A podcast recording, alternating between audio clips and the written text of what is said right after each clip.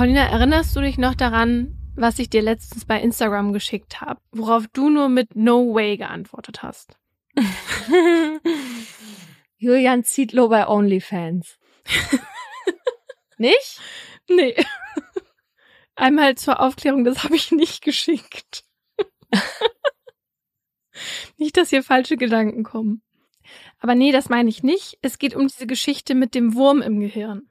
Oh ja, ja, ja, ja, ja. Mhm. Ja. Ja, das ist ja schon ein bisschen länger her jetzt, aber ja, daran erinnere ich mich sehr gut. Mhm. Ja. Und zwar geht's da um eine Geschichte aus Australien, bei der es sich ein Parasit, genauer gesagt ein acht Zentimeter langer Wurm, im Gehirn einer Frau gemütlich gemacht hat. Und dort dafür gesorgt hat, dass die unter anderem vergesslich wurde. Mhm, ja. Ekelhaft. Es ist so eine schlimme Vorstellung für mich, dass irgendwelche Würmer in meinem Körper rumlungern. Ja, und diese Geschichte hat mich aber jetzt in ein Rabbit Hole geführt, weil ich mich daraufhin gefragt habe, was können Parasiten im Gehirn noch alles auslösen außer Vergesslichkeit? Weil wir hatten doch in der letzten Folge, also auf jeden Fall mehr im Spaß als im Ernst, ne, haben wir doch darüber philosophiert, dass das HI-Virus in Roman aus meinem Fall ihn möglicherweise zu einem Sexsüchtigen gemacht hat, der dann wahllos mit Frauen ungeschützten Sex hatte, um das Virus zu verbreiten. Ne? Na, Moment, aber das war ja auch so. Also das Gericht hat ihm ja eine verminderte Schuldfähigkeit bescheinigt, weil.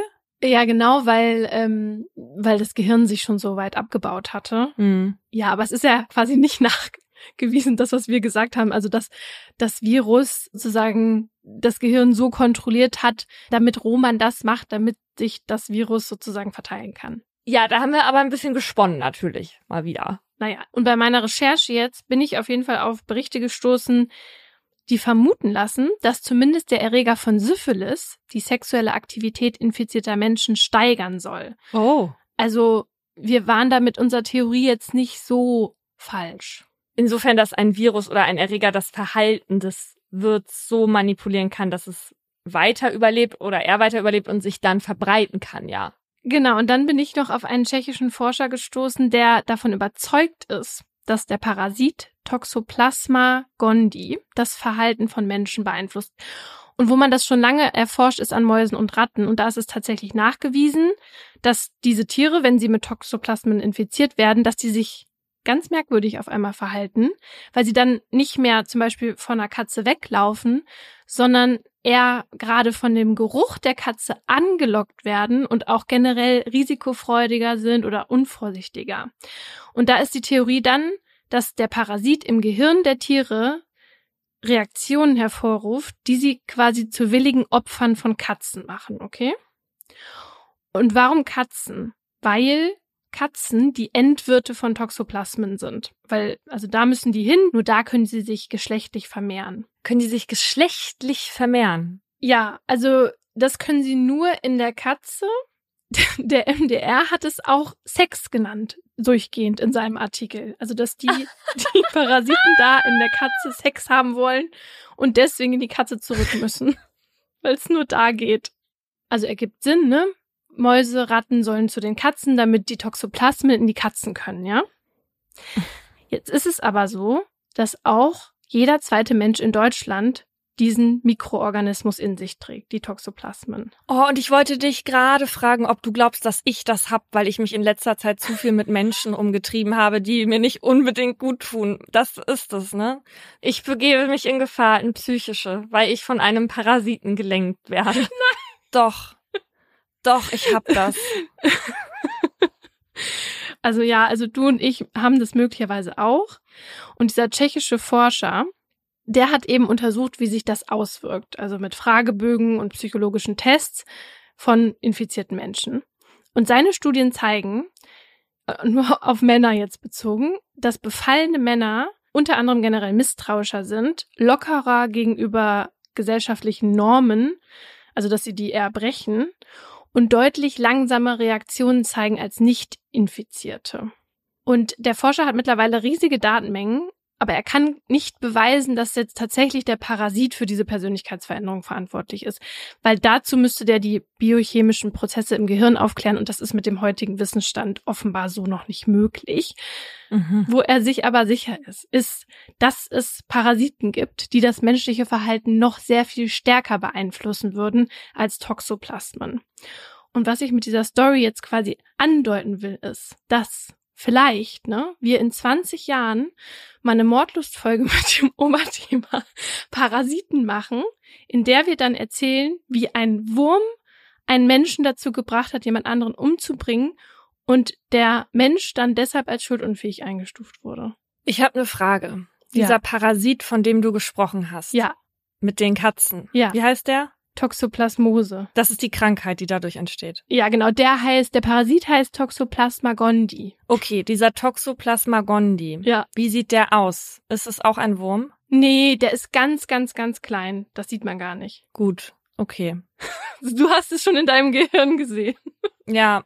Okay, ich bin froh, dass das, was ich offenbar habe, kein Wurm ist, aber ich muss damit jetzt dringend zum Arzt. Ja, lass das mal Richtig? testen. Lass ja. das mal testen. Ja. Aber will man das? Ehrlicherweise ist das ja auch eine philosophische Frage, wie man sein Leben sieht. Möchte man die Maus sein, die vor der Katze wegrennt? Oder möchte man die Maus sein, die sich der Katze stellt? Vielleicht behalte ich den Parasiten auch doch. Das könnte möglicherweise ein aufregenderes Leben sein und ich werde erhobenen Hauptes meiner Zukunft als Visgas entgegenschreiten. Und damit herzlich willkommen zu Mordlust, einem Podcast der Partner in Crime. Wir reden hier über wahre Verbrechen und ihre Hintergründe. Mein Name ist Paulina Kraser. Und ich bin Laura Wohlers. In jeder Folge gibt es ein bestimmtes Oberthema, zu dem wir zwei wahre Kriminalfälle erzählen, darüber diskutieren und auch mit Menschen mit Expertise sprechen. Hier geht's um True Crime und das heißt auch immer um die Schicksale von Menschen. Bitte behaltet das immer im Hinterkopf. Das tun wir auch, selbst wenn wir zwischendurch mal ein bisschen ungehemmter miteinander reden. Das ist für uns so eine Art Comic Relief, aber nicht despektierlich gemeint. Leute, seit Folge 1 reden wir von den Mordmerkmalen. Also es ist was, das begleitet uns hier schon die ganze Zeit im Podcast. Unser Podcast heißt ja auch wie eins. Genau, richtig. Und diese Mordmerkmale, das ist ja dieser kleine, aber gravierende Unterschied bei vorsätzlichen Tötungsdelikten, der einen Mord von einem Totschlag abgrenzt. Genau, und der Unterschied ist nicht geplant oder nicht geplant, wie das uns immer noch einige Leihinnen gerne weismachen wollen. Ja, oder wie der ähm, nette Schauspieler, mit dem wir neulich in der Talkshow waren, mhm. der uns das erklärt hat. So. Ja. Ne? Aber ja. Nein, nein, nein, das ist nicht der Unterschied. Wer uns regelmäßig hört, der sollte das auch wissen. Also ein Mord und damit sozusagen das schlimmste Delikt in unserem Strafgesetzbuch begeht man, weil man jemanden vorsätzlich oder bedingt vorsätzlich tötet. Beispielsweise, weil man ein Motiv hat wie Mordlust oder das zur Befriedigung des Geschlechtstriebs macht aus Habgier handelt oder sonstige niedrige Beweggründe hat. Es ist aber auch dann ein Mord, wenn man ihn auf bestimmte Art und Weise begeht, also heimtückisch handelt, grausam oder mit gemeingefährlichen Mitteln. Und vor gar nicht allzu langer Zeit haben wir auch über die Tötungen gesprochen, die einen bestimmten Zweck erfüllen sollen, nämlich zum Beispiel eine andere Tat zu verdecken. Ja, und heute sprechen wir über das letzte Mordmerkmal, das noch aussteht, die Ermöglichungsabsicht. Und die ist von der Idee her relativ ähnlich zu der Verdeckungsabsicht, weil beide Mordmerkmale müssen in Verbindung mit einer anderen Straftat stehen. Und über die Verdeckung haben wir in Folge 112 gesprochen. Vielleicht erinnert ihr euch daran, ich habe den Fall von Julian erzählt. Das war so ein, naja, ich möchte sagen, ein schnöseliger Enkel. Und zwischen ihm und seinem wohlhabenden Opa gab es Streit weil der Opa ihm gedroht hat, den Geldhahn abzudrehen. Und vor lauter Wut und Verzweiflung hat Julian dann seinen Opa getötet. Allerdings ist ihm dann eingefallen, naja, meine Oma ist ja auch im Haus und wenn die jetzt den toten Opa hier liegen sieht, dann ist das für mich schlecht. Also hat er mhm. daraufhin auch noch seine Oma umgebracht, um, und jetzt kommt's, den Totschlag an seinem Opa zu verschleiern. So hat es das Gericht nachher festgestellt. Genau, bei der Verdeckungsabsicht wird also getötet, um eine vorherige Straftat zu vertuschen. Und bei der Ermöglichungsabsicht, um die es jetzt heute geht, ist es so, dass durch die Tötung eine andere Straftat erst ermöglicht werden soll. Und wie das in der Praxis aussieht, zeigen euch die Fälle, die wir heute mitgebracht haben. Mein Fall zeigt, was manche Menschen bereit sind zu tun, um ihre Fantasien in die Wirklichkeit umzusetzen. Alle Namen habe ich geändert und die Triggerwarnung findet ihr wie immer in der Folgenbeschreibung. 8. November 2020. Die Sonne neigt sich bereits dem Horizont zu, als ein schriller Klang das Büro der Berliner Polizei durchdringt. Es ist das Telefon, an dessen anderen Ende sich eine Frau meldet. In ihrer Stimme halt Entsetzen wieder. Aufgeregt berichtet sie den Beamtinnen, dass sie auf einem Feld in Pankow einen Knochen gefunden hat. Ohne Zeit zu verlieren, machen sich die Polizistinnen auf zu dem Waldstück am Buchholzer Graben. Dort angekommen, macht sich Verwunderung in ihren Reihen breit. So etwas haben sie noch nie gesehen. Vor ihnen, auf dem Waldboden, verschleiert vom Nebel, liegt ein menschlicher Oberschenkelknochen. Das Besondere an ihm, er ist komplett skelettiert und sieht aus, als hätte jemand ihn fein säuberlich präpariert. Etwa zwei Monate zuvor. Laute Bässe dröhnen durch die WG in Lichtenberg und vermischen sich mit dem Hall von Stimmen und dem Klirren von Gläsern, während der Duft von selbstgekochtem Essen die Luft erfüllt. In der Küche steht ein großer Mann mit dunkelblonden Locken und blaugrauen Augen hinter dem Herd. Es ist Olli, der erst vor wenigen Tagen von seinem Montageeinsatz am Bodensee zurückgekehrt ist und jetzt ein paar Tage Urlaub hat. Und die möchte der 44-Jährige nun zu Hause in Berlin genießen. Und genießen heißt für Olli Sex, Drugs and Rock'n'Roll. Die Sau rauslassen. Und genau das hat er auch für den heutigen Freitagabend, den 4. September 2020 geplant. Gemeinsam mit seinem Mitbewohner Timo hat er dafür einige Bekannte eingeladen. Und von denen hat Olli viele. Die Menschen um ihn herum schätzen seine lebensfrohe und gleichzeitig sensible Art. Worüber viele aus seinem Umfeld allerdings nicht Bescheid wissen, ist seine Sexualität. Nur seine besten Freundinnen weiht Olli darin ein, dass er sowohl auf Frauen als auch auf Männer steht und gerne mit SexarbeiterInnen, Pärchen oder Fremden aus dem Internet schläft, um seine sexuellen Fantasien auszuleben. Auch jetzt, nachdem seine Gäste weg sind und die Party vorbei ist, will Olli, was das angeht, noch auf seine Kosten kommen. Weil er und die anderen auch den ganzen Samstag durchgefeiert haben, ist er an diesem Samstagabend so aufgedreht, dass er kein Auge zukriegt. Also zückt er sein Handy und loggt sich bei Planet Romeo ein, einer Dating-App für homosexuelle Männer, auf der Olli sich Spieltrieb 1976 nennt. Um kurz vor ein Uhr nachts erregt dann ein Mann Ollis Aufmerksamkeit. Dosenöffner 79. Sexy Name, ne? Bei Sex and the City hatte doch Stanford ein Date mit Big Tool for You. An was für Sachen du dich immer erinnern kannst, das finde ich krass. Ich guck das gerade nochmal. Schlecht gealtert, möchte ich dazu sagen. Aber der Name offenbar immer noch im Game. Olli fackelt nicht lange und schreibt ihm eine Nachricht. Zitat. Sei gegrüßt. Hast eventuell Lust auf ein geiles Treffen? Vier Minuten später blinkt die Antwort auf Ollis Display auf. Ja, gerne, schreibt Dosenöffner 79. Heute Nacht bei dir? fragt Olli. Gerne, wohne in Pankow, meint der Unbekannte und fragt Olli kurz darauf, ob er Chems möge. Was meinst du mit Chems? erkundigt sich Olli und teilt Dosenöffner 79 mit, dass er hin und wieder Poppers nehme. Kannst du nicht so tun, als ob das ein richtiger Name wäre? Geht es jetzt die ganze Zeit? Nein, der kriegt bald einen Namen. Aber gerade weiß Olli noch nicht den Namen von Dosenöffner 79. Okay. Also, Olli teilt dem mit, dass er hin und wieder Poppers nehme, eine synthetische Droge, die ein Gefühl von Wärme erzeugt, enthemmt und sexuell stimulierend wirkt. Poppers ist okay, ich habe G da, falls du magst, schreibt der Fremde aus Pankow. G steht für Liquid Ecstasy. Kommt drauf an, wie es wird. Wenn's geil wird, gern, antwortet Olli, bevor der Mann ihm seine genaue Adresse mitteilt und Olli voller Vorfreude unter die Dusche springt, um sich für sein bevorstehendes Date frisch zu machen.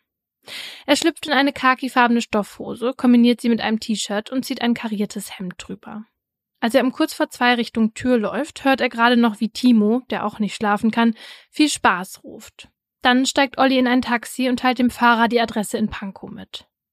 Während die nächtlichen Straßen Berlins mit all ihren Lichtern und Schatten an ihm vorbeiziehen, zückt Olli wieder sein Handy und fragt den Mann, mit dem er sich gleich treffen will, ob er ihm ein Glas Wasser bereitstellen könne.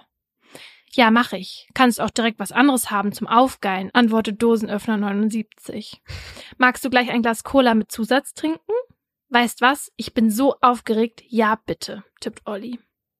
Nur wenige Minuten später steht Olli vor einem großen Mehrfamilienhaus. Es ist das Haus, in dem sein unbekannter Datepartner wohnt. Da dieser ihm bereits gesagt hat, dass seine Klingel kaputt ist, gibt Olli ihm via App Bescheid, dass er jetzt da ist. Um 2.36 Uhr blinkt Ollis Handy dann erneut auf und eine Nachricht erscheint auf dem Display. Komme. Ollis Herz schlägt schneller. Sorry, bin total aufgeregt und nervös, schreibt er und ahnt dabei nicht, dass ihm heute Nacht kein heißes Sexdate bevorsteht, sondern sein schlimmster Albtraum. Drei Tage später geht bei der Berliner Polizei eine Vermisstenmeldung ein. Ein Mann Mitte 40 soll nach einer nächtlichen Verabredung nicht mehr in seine WG zurückgekehrt sein. Der Name des Mannes Oliver Riedel. Alarmiert machen sich die Beamtinnen mit einer Personenbeschreibung und Fotos auf die Suche nach dem Vermissten. Doch der scheint wie vom Erdboden verschluckt. Und so schreibt die Berliner Zeitung knapp drei Wochen später. Vermisst. 44-Jähriger verschwand kurz vor einer Verabredung. Ob es zu dieser Verabredung kam und mit wem er sich treffen wollte, ist bisher unklar. Eine Meldung, von der sich die Beamtinnen Hinweise auf Ollis Aufenthaltsort erhoffen. Vergeblich. Auch ein zweiter Aufruf einen Monat später bringt den Ermittelnden keine neuen Erkenntnisse. Allerdings gelingt es ihnen in der Zwischenzeit mit Hilfe von Ollis Telefonanbieter, die letzten ausgegangenen Anrufe von seinem Handy zu rekonstruieren. Unter ihnen ist die Nummer des Taxifahrers, der Olli nach Pankow gebracht hat. Er kann den Beamtinnen schließlich die Adresse nennen, zu der Olli in der Nacht seines Verschwindens wollte. Außerdem finden die Ermittelnden dank der Handydaten heraus, dass Olli vor seinem Verschwinden auf Planet Romeo aktiv war. Daher bittet die Polizei das Einwohnermeldeamt anschließend um Fotos aller Personen, die in dem Mehrfamilienhaus in Pankow leben, während ein Beamter sich bei Planet Romeo anmeldet und alle NutzerInnen, die in der Nähe der fraglichen Adresse registriert sind, unter die Lupe nimmt. Und tatsächlich stimmt das Profilbild eines Mannes mit einem Foto vom Einwohnermeldeamt überein. Es zeigt den 41-jährigen Thomas Schindler, der sich auf der Dating-App Dosenöffner 79 nennt. Bevor die Ermittelnden jedoch weitere Schritte einleiten können, klingelt am 8. November gegen 16 Uhr das Telefon im Polizeipräsidium. Am anderen Ende meldet sich eine Frau, die berichtet, dass sie im Wald am Buchholzer Graben einen Knochen gefunden hat. Sofort wird der Fundort abgesperrt und der fleischlose Knochen als Beweismittel sichergestellt. Als die Polizei das gesamte Waldstück und die angrenzenden Felder mit Leichenspürhunden durchstreift, stößt sie auf weitere Knochensplitter. Alle Fundstücke kommen auf direktem Weg in die Gerichtsmedizin, wo DNA-Proben genommen werden. Und dabei stellt sich heraus, die vom Fleisch befreiten menschlichen Überreste stammen von dem vermissten Oliver Riedel. Oh Mann. Das Rätsel um sein Verschwinden ist damit ein für alle Mal geklärt. Olli ist tot. Allerdings wirft diese Erkenntnis ein schier endloses Netz neuer Fragen auf. Warum musste Olli sterben? Wie ist er gestorben? Und wer hat ihn umgebracht? Um Antworten zu finden, übernimmt die Mordkommission den Fall. Und die Ermittelnden entscheiden sich als nächstes dazu, Man-Trailing-Hunde einzusetzen, die die Duftspur einer gesuchten Person oft auch noch Tage später kilometerlang verfolgen können. Die Beamtinnen bringen ihre vierbeinigen Helfer an die Stelle im Wald, an der sie Ollis Knochen entdeckt haben. Dort lassen sie sie Ollis Fährte aufnehmen und dann geht's los. Knapp drei Kilometer lang führen die Hunde die Ermittelnden durch die belebten Wohnviertel von Pankow. Straße für Straße schnüffeln sie sich voran bis sie in der Nähe eines kleinen Parks vor einem Mehrfamilienhaus plötzlich Halt machen. Es ist dieselbe Adresse, die der Taxifahrer bereits der Polizei genannt hat. Das Haus, in dem Thomas Schindler wohnt. Das bestärkt die Berliner Mordkommission in ihrem Verdacht, dass sie bei ihm wortwörtlich an der richtigen Adresse sind und Olli dieses Haus nicht mehr lebend verlassen hat. Am 18. November stehen die Beamtinnen deshalb um 6.30 Uhr morgens mit einem Durchsuchungsbeschluss und einem Haftbefehl vor Thomas Wohnungstür. Der korpulente Mann mit schütterem blonden Haar und Brille lässt sie eintreten. Schon im Flur fallen den Ermittelnden kleine und größere rote Flecken an der Wand auf. Sie folgen der blutigen Spur, die sich bis ins Badezimmer durchzieht. Auch im Arbeitszimmer werden sie fündig. Dort steht eine blutverschmierte Gefriertruhe. Dazu gesellt sich ein dreiteiliges Schlachtermesserset und eine Knochensäge. Eines der Messer hat einen blauen Griff. An diesem und an der Säge klebt ebenfalls Blut. Es wird immer klarer, Olli muss hier gestorben sein. Aber warum? Als die Ermittlenden in Thomas Wohnzimmer einen Stapel aus Zeitschriften durchblättern, keimt ein unheimlicher Verdacht in den Köpfen der Beamtinnen auf. Denn zwischen den Magazinen finden sie eine Anleitung, die Schritt für Schritt erklärt, wie man einen Mann kastriert und schlachtet. Langsam setzen sich die Puzzleteile zusammen. Eine Schlachtanleitung, die Gefriertruhe, die Messer, die Säge, das ganze Blut. Könnte es sein, dass Thomas diese Anleitung bei Olli in die Tat umgesetzt hat? Um das zu klären, wird Thomas in den nächsten Tagen genau unter die Lupe genommen. Und ein Blick in seine Vergangenheit zeigt, dass das Schlachten bereits in seiner Kindheit eine Rolle gespielt hat. Thomas Schindler wächst gemeinsam mit seinen streng katholischen Eltern in einem 400 Seelendorf in der Pfalz auf. Sein Vater ist gelernter Metzger und so bekommt Thomas von Kindesbeinen mit, wie sein Vater Tiere tötet, ihre Eingeweide entfernt und sie schließlich zu Nahrung verarbeitet. Während der kleine Thomas morgens bei den Schlachtungen zuschaut, singt er mittags im Jugendchor und hilft als Messdiener im Gottesdienst. Es sind diese scheinbaren Gegensätze, die sich wie ein roter Faden durch Thomas ganzes Leben ziehen.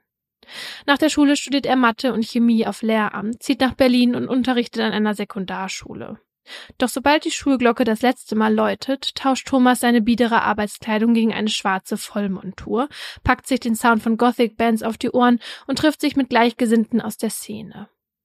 Jedes Jahr fährt er über Pfingsten nach Leipzig zum größten Gothic-Festival der Welt. Ansonsten verbringt Thomas viel Zeit online. Geschützt durch die Anonymität des Internets sucht er dort nach Männern für virtuelle Rollenspiele oder private Sextreffen obwohl Homosexualität in seinem christlichen Elternhaus ein großes Tabu ist. Thomas steht aber nicht nur auf Sex mit Männern, sondern explizit auf BDSM. Dabei geht es ihm vor allem um das Gefühl von Macht. Er möchte, dass sich sein Partner ihm völlig ausliefert, sodass er über ihn verfügen kann. Doch Bondage und Rollenspiele, bei denen er der Meister und sein Gegenüber sein unterlegener Sklave ist, reichen Thomas schon bald nicht mehr aus. Sein Verlangen nach Macht steigert sich immer weiter und weiter. Er will nicht nur dominieren, er will die ultimative Kontrolle. Ihn erregt es am stärksten, wenn sein Partner komplett handlungsunfähig ist. Deshalb betäubt er seine Sexualkontakte ab dem Jahr 2013 immer wieder. Die Drogen dafür, wie zum Beispiel das G, stellt er selbst her. Durch sein naturwissenschaftliches Studium kennt er sich gut mit den unterschiedlichen Dosierungen und Wirkungen aus. Er ist, wenn man so will, der Real-Life Walter White, nur dass der eine mit der Herstellung von Drogen seiner Familie unter die Arme greifen will und es dem anderen um die Auslebung seiner sexuellen Fantasien geht. Naja. Also der Walter hatte irgendwann auch ganz schön Dreck am Stecken, ja? Aber ganz am Anfang war das doch seine Intention, oder? Naja, das war die Idee, aber der hat ja nachher immer weitergemacht und wurde halt ein richtig Krimineller. Der hat die Freundin von seinem Kumpel verrecken lassen. Ich wollte aber gerne diesen Vergleich. Gut, lässt du mir bitte diesen Vergleich? Hast du das gesehen? Was? Die Serie. Hast du die Serie gesehen? Nein. Ja, siehst du? ich wusste das. Der Walter kam mir hier zu gut weg. Kannst ihn trotzdem haben. Okay, gut. Ausgelebt hat sich Thomas in den letzten Jahren aber vor allem mit einem Mann, Jürgen. 2013 lernt Thomas den 40-jährigen verheirateten Mann aus Bremen über Planet Romeo kennen. 2014 treffen sie sich zum ersten Mal persönlich. Auf der körperlichen Ebene harmonieren Thomas und Jürgen perfekt. Sie ergänzen sich wie Ying und Yang. Denn Jürgen erregt es, ausgeliefert zu sein, sich vollkommen hinzugeben, und das kann Thomas Jürgen ermöglichen, indem er Drogen für ihn bereitstellt. Der Sex zwischen den beiden läuft dann immer gleich ab. Thomas betäubt Jürgen und knipst Fotos von ihm, damit der sich später anschauen kann, was Thomas mit ihm alles so angestellt hat. So kriegt er die Ohnmacht und Wehrlosigkeit, die er sich wünscht, und Thomas die absolute Kontrolle. Einmal fotografiert Thomas, wie er Jürgens Genitalien abbindet und so tut, als würde er ihm seinen Penis abschneiden. Ein anderes Mal lässt Thomas Jürgen ein Leichenhemd anziehen und hängt einen Zettel an seinen Zeh, auf dem steht Jürgen Meissner, gestorben am 12. Dezember 2014. Nein. Mhm. Nein, nein, nein, nein, nein. Und das Thema Sterben rückt mit der Zeit immer mehr an den Fokus der beiden. Mit verschiedenen Betäubungsmitteln, die Thomas Jürgen unter die Haut spritzt, spielen sie schon bald Tötungen nach. Thomas tötet und Jürgen stirbt. Das gefällt Thomas, denn Herr über das Leben eines anderen zu sein, verleiht ihm größtmögliche Macht. Und Jürgen gefällt es, jegliche Kontrolle über sein Leben zu verlieren und auch darüber, was nach dem Tod mit ihm passiert. Denn als Thomas ihm einmal schreibt, dass er, nachdem er ihn umgebracht hat, gerne seine Genitalien einlegen und braten würde, findet Jürgen das, Zitat, cool. Cool, ja. Ab 2019 werden Thomas Kannibalismus-Fantasien dann auch immer konkreter. Auf Foren wie Real Butchers and Cannibals Do Not Exist recherchiert er unter dem Pseudonym Metzgermeister79, wie man Menschen schlachtet und dann verspeist und wie man seine Spuren im Anschluss am besten verwischen kann. Und ist da auch von den langen Schweinen die Rede? Wir wissen doch, dass die langen Schweine heißen, die Menschen. Richtig. Ja, er sucht da nach einem Longpick, eben einem Menschen, der sich danach sehnt, ein Schlachtschwein zu sein und von ihm gegessen werden will. Weißt du, und dann sagen manche Leute, sie seien kinky, wenn sie ein bisschen auf Fesselspiele stehen. Ne? also gibt da wirklich noch ganz andere Sachen. Das stimmt. Im Sommer 2020 sieht es dann so aus, als hätte Thomas in Jürgen diese Person offline gefunden. Zu dem Zeitpunkt sind die beiden bei der Planung ihres nächsten Treffens, das folgendermaßen ablaufen soll. Jürgen soll im September nach Berlin zu Thomas kommen. Dort will Thomas ihn dann zunächst mit Liquid Ecstasy betäuben und anschließend töten. Und zwar, indem er Jürgens Kehle von hinten mit einem Messer durchschneidet. Als Jürgen nachfragt, ob er denn schon wisse, welches Messer er dafür benutzen will, schreibt Thomas, ja, ich habe drei Schlachtermesser, davon das kleinste, blauer Griff. Danach würde Thomas Jürgens Körper gerne ausbluten lassen und zerlegen. Einige Teile davon möchte er essen oder in einer Kühltruhe lagern. Jürgens Penis und sein Kopf möchte er als Trophäen behalten, einige andere Teile entsorgen. Und auch dafür hat Thomas schon einen genauen Plan, den er Jürgen mitteilt. Er will die Körperteile in einen Sack packen und sie mit einem Mietauto irgendwo hinfahren, wo man sie gut vergraben kann. Irgendwann fragt Jürgen Thomas, für wie wahrscheinlich er es halte, dass er nach seiner Tötung nicht erwischt werde. Ziemlich wahrscheinlich. Ich will als Cold Case zurückbleiben, antwortet Thomas. Ende August beginnt Thomas dann mit den konkreten Vorbereitungen für ihr Wiedersehen. Er kauft eine Gefriertruhe und erzählt Jürgen davon. Geil, mein vorübergehendes Grab, antwortet der. Oh, nee. Das ist mir echt eine Spur zu doll. Ja. Mh. Wenn ich wüsste, dass mein Tod nie aufgeklärt werden würde, wäre ich sofort dabei.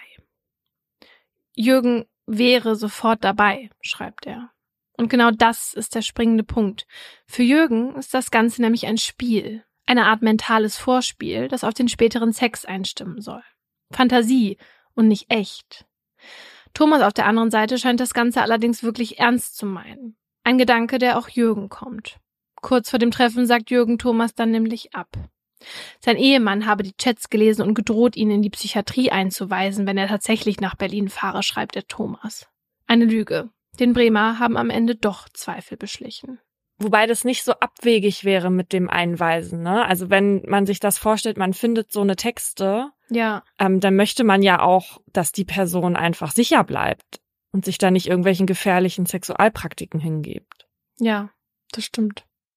Die Berliner Polizei, die die Chats mit Jürgen jetzt auswertet, findet die Zweifel, die er hatte, gerechtfertigt. Könnte es sein, dass Thomas das, was er mit Jürgen fantasiert hat, am Ende in der Nacht vom 5. auf den 6. September mit Olli umgesetzt hat, weil Jürgen ihm kurzfristig abgesprungen war? Eine Frage, die ab dem 10. August 2021 im Prozess gegen Thomas geklärt werden soll.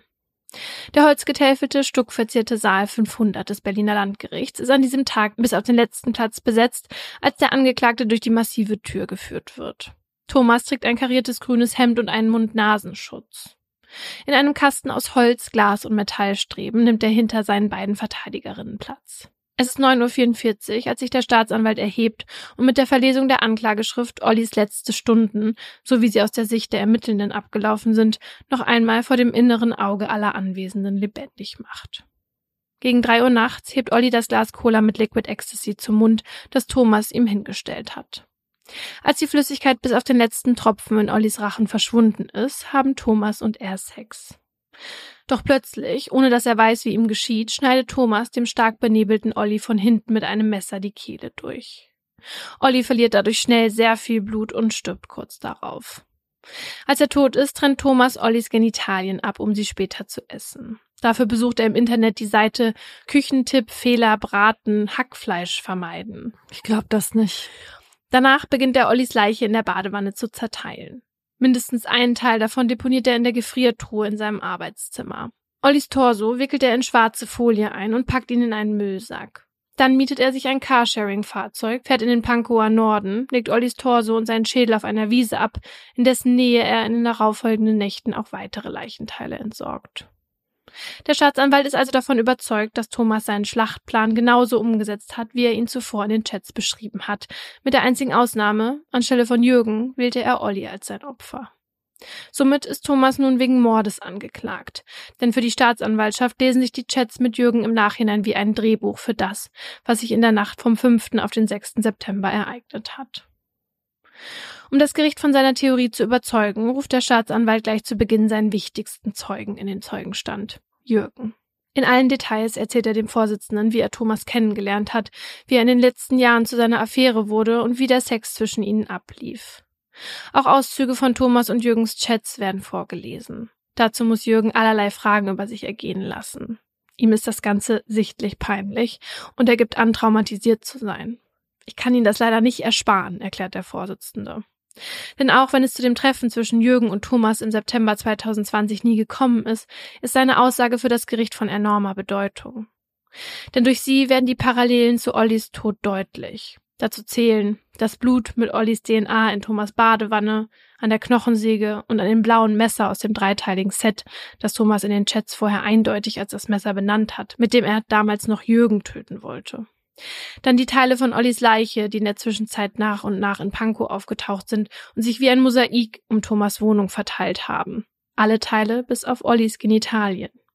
Die sind bis heute verschwunden. Dann sein Torso, der in einen schwarzen Müllsack gepackt war. Und die Routen der Carsharing-Autos, die Thomas nach seinem Tod genommen hat. Und, und, und.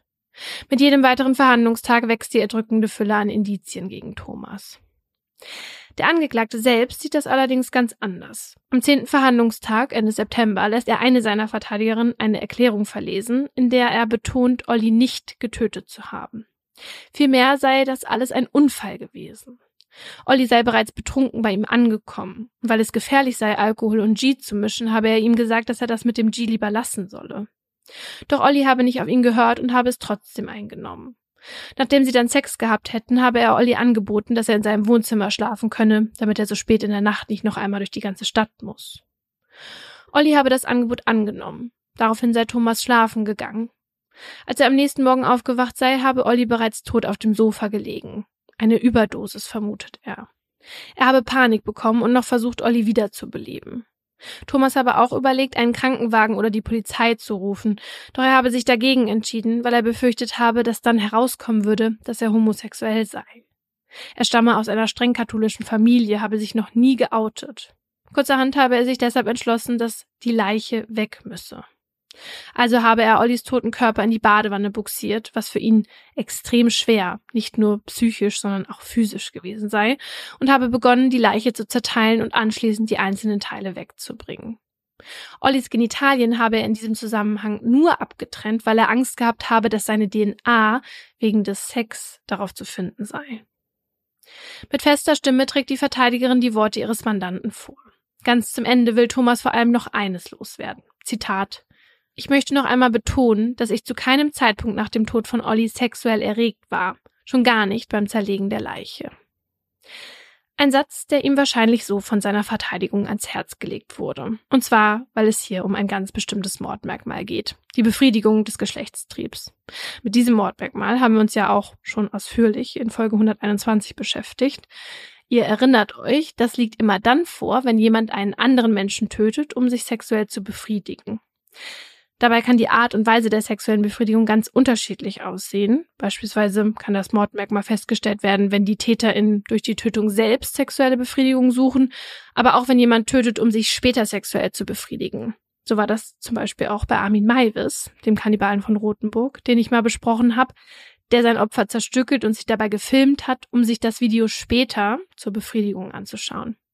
Bei ihm wurde das Mordmerkmal der Befriedigung des Geschlechtstriebs schließlich bejaht, weil der BGH der Meinung war, es reicht aus, wenn TäterInnen die Tötung als Mittel ansehen, um ihre sexuelle Befriedigung zu bekommen, egal wann. Vermutlich betont Thomas deshalb in seiner Erklärung jetzt auch weiter, Zitat, all meine sexuellen Chats kannibalistischer Art waren reine Fantasien. Den Tod von Olli habe ich weder gewollt noch in Kauf genommen. Sein Tod tut mir unendlich leid. So unterschiedlich wie die beiden Versionen der Tatnacht sind, sind auch die Forderungen in den Schlussplädoyers. Während die Staatsanwaltschaft davon überzeugt ist, dass Thomas Olli in eine Falle gelockt hat und somit lebenslange Haft wegen Mordes und Störung der Totenruhe sowie die besondere Schwere der Schuld beantragt, verlangt Thomas Verteidigung einen Freispruch. Ihrer Meinung nach habe die Beweisaufnahme nämlich lediglich ergeben, dass Thomas vom Töten und Verspeisen von Menschenfleisch fantasiert habe, nicht aber, dass er es auch tatsächlich getan habe reine, Zitat, Fantasien, Sexfantasien, selbst auch Kannibalismusfantasien seien aber nicht strafbar. Am 7. Januar 2022 um kurz vor 17 Uhr erhebt sich der Vorsitzende dann hinter seinem hölzernen Pult und verkündet das Urteil. Auch wenn die genaue Art und Weise, wie Thomas Olli getötet hat, nicht klar festgestellt werden konnte und auch nicht, ob er Teile seiner Leiche tatsächlich verspeist hat, hält der Richter Thomas Version von einem Unfall für vollkommen unglaubhaft. Die Kammer folgt also dem Antrag der Staatsanwaltschaft und Thomas wird wegen Mordes und Störung der Totenruhe zu einer lebenslangen Freiheitsstrafe verurteilt. Es ist menschenverachtend, was sie getan haben. Eine ganz verabscheuungswürdige Tat, sagt der Vorsitzende. Dabei schaut er Thomas immer wieder direkt in die Augen. Der erwidert den Blick des Richters, allerdings ohne jede Regung. Teilnahmslos sitzt er auf seinem Platz und lauscht so, als würde ihn das alles gar nichts angehen. Dabei sieht die Kammer in Thomas Fall gleich drei Mordmerkmale als erfüllt an. Heimtücke, Befriedigung des Geschlechtstriebs und die Ermöglichung einer anderen Straftat. Heimtückisch hat Thomas Olli laut Gericht getötet, weil Olli nicht im Ansatz mit einem Angriff auf sein Leben gerechnet hat, sondern Thomas sogar so sehr vertraut hat, dass er sich ihm völlig ausgeliefert hat, als er freiwillig das Liquid Ecstasy zu sich nahm. Die Befriedigung des Geschlechtstriebs bejaht die Kammer, weil Thomas Olli getötet hat, um sich durch das Töten selbst sowie durch das anschließende Zerlegen der Leiche und das Verspeisen von Ollis Genitalien sexuell zu erregen. Da ist die Kammer sich aufgrund der Chats sicher. Außerdem hat Thomas Olli umgebracht, um eine andere Straftat, nämlich Teile von Ollis Körper abzutrennen und zu verspeisen, zu ermöglichen. Das fällt nämlich unter die Störung der Totenruhe. Auch die besondere Schwere der Schuld stellt das Gericht am Ende fest. Eine vorzeitige Haftentlassung ist für Thomas also quasi unmöglich. Alles, was Olli in seiner Todesnacht wollte, war ein wenig Spaß. Er konnte nicht schlafen, war zu aufgedreht und hatte sich auf ein heißes Sexdate mit einem Fremden gefreut. Auf ein nächtliches Abenteuer, wie er es schon viele Male hatte. Dass dieser Mann ausgerechnet ein Drehbuch im Kopf hatte, das nicht mit Tinte geschrieben war, sondern mit Blut, war für Olli nicht im entferntesten zu ahnen. Doch so wurde er zur Hauptfigur eines Horrorfilms. Ein Schlachtopfer eines Menschen, der sein Vertrauen ausgenutzt hat, so dass am Ende von Olli nicht mehr als ein paar vom Fleisch befreite Knochen übrig geblieben sind. Also ich fand es ganz spannend, weil wir hatten ja jetzt schon ein paar Kannibalenfälle, dass man jetzt so gut diesen Werdegang nachvollziehen konnte, wie sich das bei ihm entwickelt hat. Hm. Und da ist das ja fast tragisch, dass er da Jürgen getroffen hat und der ihm auch noch eine Art Legitimation für seine absurden Fantasien gegeben und das dann vielleicht auch noch weiter angestachelt hat. Ne? Also wenn die Vorstellungen da schon so weit sind, da kann man ja davon ausgehen, dass das nicht gut ausgeht. Ja, vor allem für die eine Seite. Aber manchmal will ja die andere Seite das auch. Ja. Manchmal ist es ja auch andersrum. Manchmal ist es ja so, dass die, ne, dass die langen Schweine gegessen werden möchten Ja, und dann andere Leute dazu überreden, irgendwas mit denen zu machen. das war ja bei dem Opfer von Armin Maivis so, ne? Ja.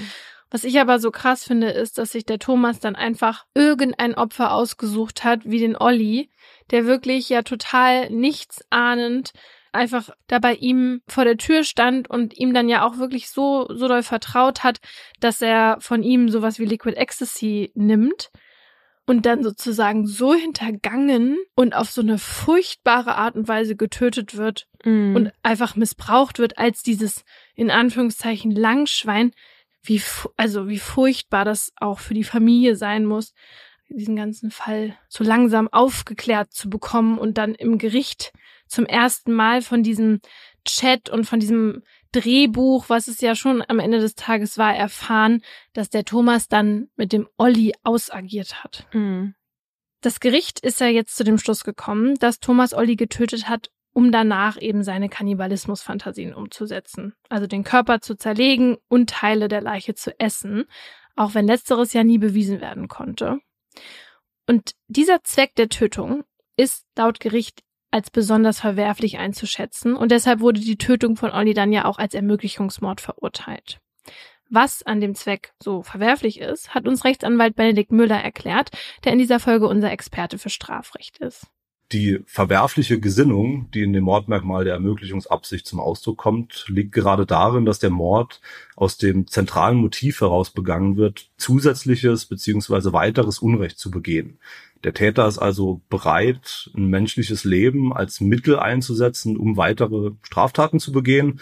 Zur Verwirklichung seiner kriminellen Ziele ist er sprichwörtlich bereit, über Leichen zu gehen. Bei dem Mordmerkmal geht es also darum, dass die TäterInnen die andere Straftat, wie in meinem Fall jetzt die Störung der Totenruhe, ne, darunter fällt dann das Zerlegen und darunter würde auch das Verspeisen der Leiche fallen, um jeden Preis begehen wollen und dafür eben auch nicht vor dem Tod eines Menschen zurückschrecken. Was für die Bejahung des Mordmerkmals übrigens keine Rolle spielt, ist, ob die TäterInnen die Straftat, wegen der sie töten, dann überhaupt begehen. Das heißt, auch wenn Thomas mit Ollis Leiche im Nachhinein gar nichts gemacht hätte, also sie nicht mal zerteilt hätte, wäre die Tat trotzdem ein Ermöglichungsmord, weil allein die Absicht, dass er ihn dafür getötet hat, ausreicht. Egal ist auch, ob die TäterInnen die Straftat für sich selbst oder für eine andere Person ermöglichen wollen. Also auch wenn Thomas Olli jetzt getötet hätte, damit zum Beispiel Jürgen ihn im Nachhinein essen könnte, dann hätte Thomas trotzdem wegen Mordes zur Ermöglichung verurteilt werden können. In der Praxis ist es allerdings oft gar nicht so einfach, jemanden wegen dieses Mordmerkmals zu verurteilen. Warum das so ist, hat uns unser Experte beantwortet. Das Problem ist, dass man den Leuten schlicht nicht in den Kopf schauen kann und sich deshalb deren Gedankenwelt mit einem Blick auf das äußere Tatgeschehen, die Aussage von Zeugen, Zeuginnen oder sonstigen Begleitumständen erschließen muss. Ein ganz triviales Beispiel aus dem Alltag hierzu.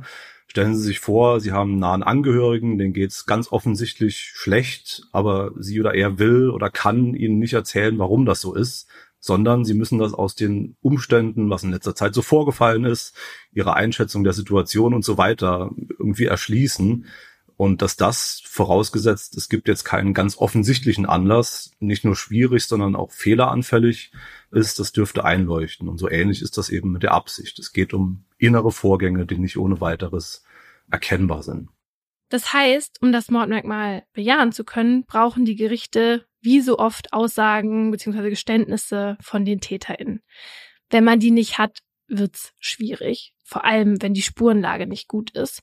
Und deshalb waren in Thomas Fall die Chats mit Jürgen, in denen der ja ganz offen über seine Gefühle und auch über die Intention und den Plan und so weiter gesprochen hat, natürlich ein absoluter Jackpot und am Ende ja auch fast der Hauptgrund, warum es zu einer Verurteilung gekommen ist.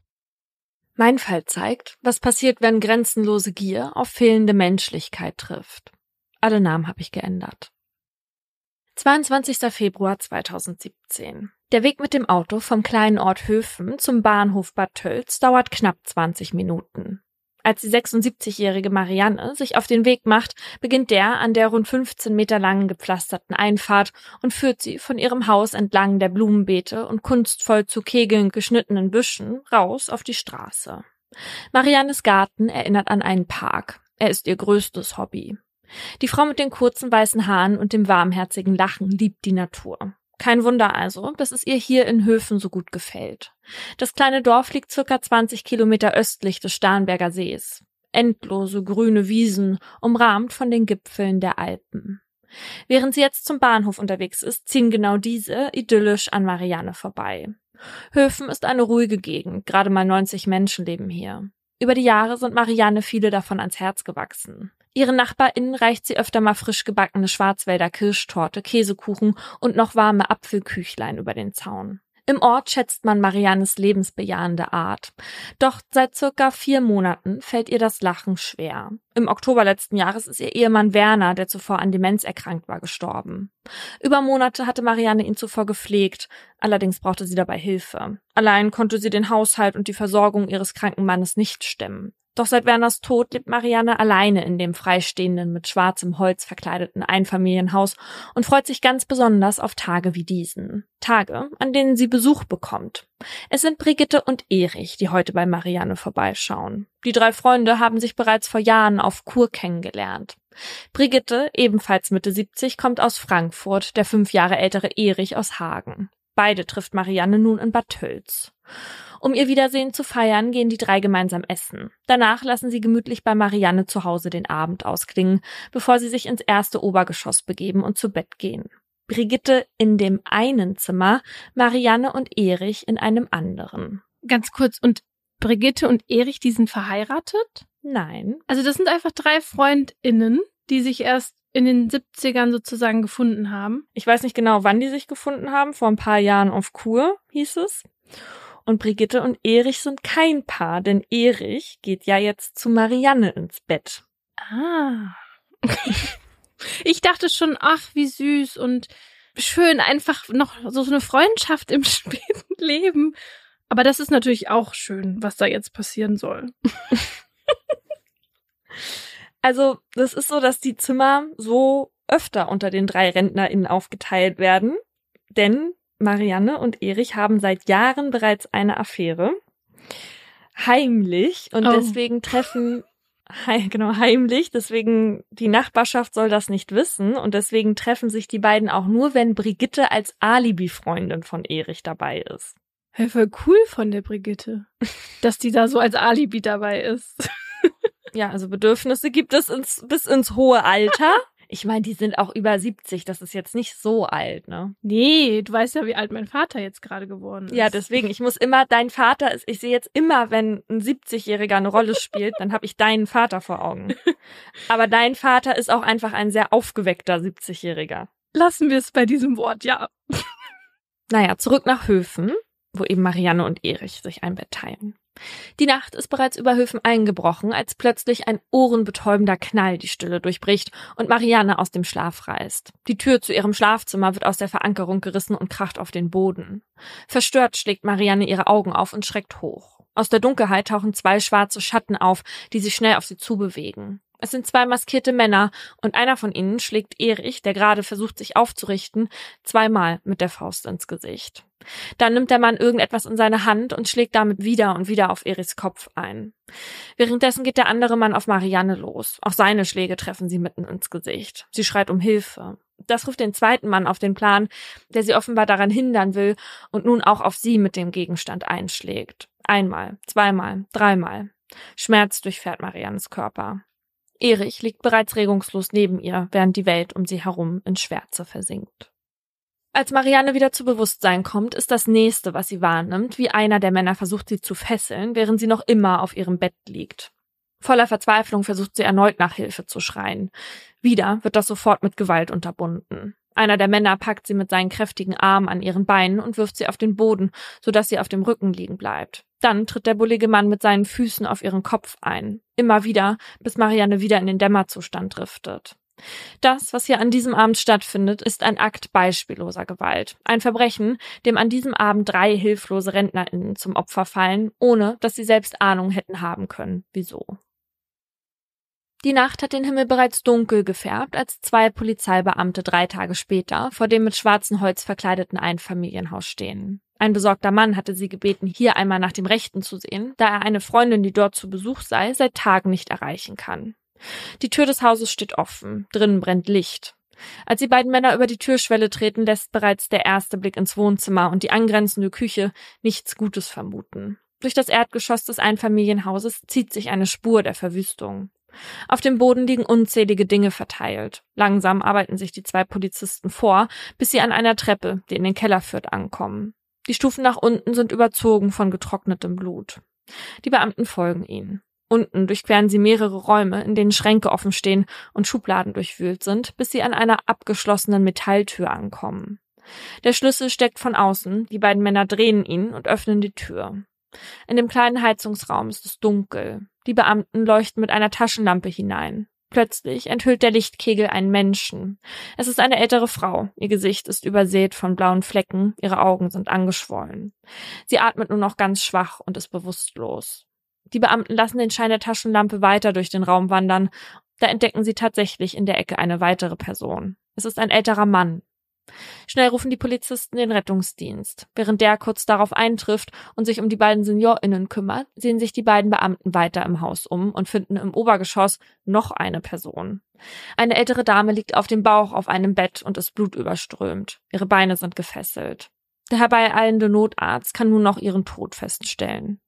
Genauso ist es mit dem Mann im Keller. Und auch die alte Dame, die man mit ihm dort gefunden hat, ist dem Tod näher als dem Leben und muss auf der Stelle ins Krankenhaus gebracht werden. Sie ist nicht ansprechbar, eine Vernehmung unmöglich. Die alte Dame wird den Beamtinnen also erst einmal nicht dabei helfen können, herauszufinden, was hier überhaupt passiert ist. Dafür sprechen die Spuren im und um das Anwesen Bände. Am Küchenfenster des Hauses kann die Polizei Hebelspuren entdecken. Ein umgedrehter Eimer und eine umgedrehte Regentonne sind wie eine Art Tritthocker davor platziert.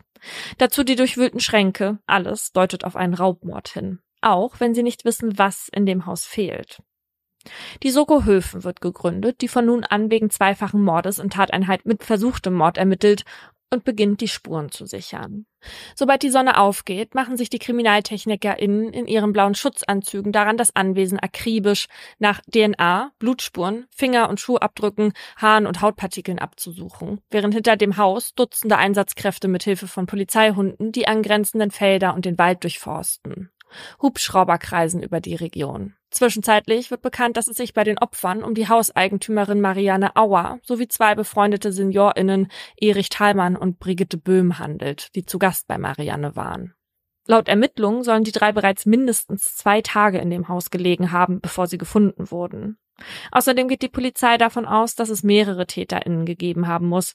Im Haus werden mindestens drei unterschiedliche Schuhabdrücke festgestellt. Schon bald arbeiten mehr als 50 Beamtinnen an dem Fall. Ein Fallanalytiker wird hinzugezogen. Und auch mit Hilfe des Fernsehens versuchen die Beamtinnen ihr Glück. Am 1. März 2017 eröffnet das Verbrechen in Höfen die Sendung Aktenzeichen XY. Es ist der Soko-Chef persönlich, der fragt, wer hat verdächtige Beobachtungen gemacht. Dazu werden 10.000 Euro Belohnung ausgesetzt. Mehr als 130 Hinweise gehen daraufhin ein, aber eine heiße Spur bleibt aus und die TäterInnen bleiben damit vorerst auf freiem Fuß. Das bringt Konsequenzen mit sich. Konsequenzen, die man in Höfen tagtäglich spüren kann. Denn inzwischen herrscht in dem kleinen Dorf, in dem die Menschen noch vor ein paar Tagen über den Gartenzaun hinweg fröhlich miteinander geplaudert haben, Haustüren nicht einmal verschlossen waren, eine unheimliche Stille. Die EinwohnerInnen haben Angst. Viele haben Alarmanlagen einbauen lassen. Denn was, wenn die TäterInnen nochmal zuschlagen und es diesmal ihr Haus ist? Die Unsicherheit liegt wie ein düsterer Schatten über dem bayerischen Idyll, das plötzlich wie ausgestorben wirkt. Anstelle von Kindern, die auf den Straßen spielen, sieht man jetzt alle zehn Minuten einen Streifenwagen, Beamtinnen auf Polizeipferden und Kamerateams mit ReporterInnen durch den Ort streunern. Ansonsten weit und breit nichts. Keine Menschenseele. Ein Zustand, den die Polizei so schnell wie möglich ändern will. Also klopfen sie an so gut wie jede Haustür, befragen über 250 Zeuginnen und sprechen mit Menschen, die Marianne, Erich oder Brigitte nahestanden, ob sie einen Verdacht gegen jemanden hegen. Doch dann ist es ein kleiner Zigarettenstummel, der den ersten Durchbruch bringt. Er wurde 300 Meter entfernt von Mariannes Haus an einem Feldweg gefunden. Auf diesem konnten die ExpertInnen eine DNA-Spur entdecken. Und als die BeamtInnen diese DNA nun durch die bundesweite Datenbank jagen, leuchtet auf einmal ein Treffer auf.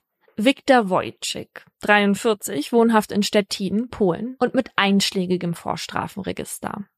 Unzählige Diebstähle, Sachbeschädigung, Fahren ohne Fahrerlaubnis und Körperverletzung. Und nicht nur deswegen ist er interessant. Er steht außerdem im Verwandtschaftsverhältnis zu einer Frau, deren Name bei der Befragung des Umfelds von Marianne mehr als einmal aufkam. Eine Frau namens Alexandra.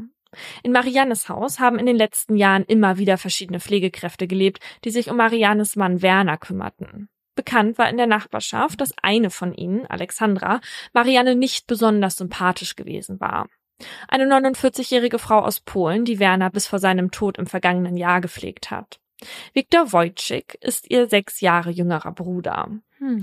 Damit sind sich die Beamtinnen sicher, hier sind sie auf der richtigen Spur. Viktor und Alexandra werden zur Fahndung ausgeschrieben. Außerdem wertet die Soko die Verbindungsdaten sowohl von ihren Handys als auch von den Handys der drei SeniorInnen aus. Da nicht alle Telefone im Haus sichergestellt werden konnten, geht man davon aus, dass sie zum Diebesgut gehören.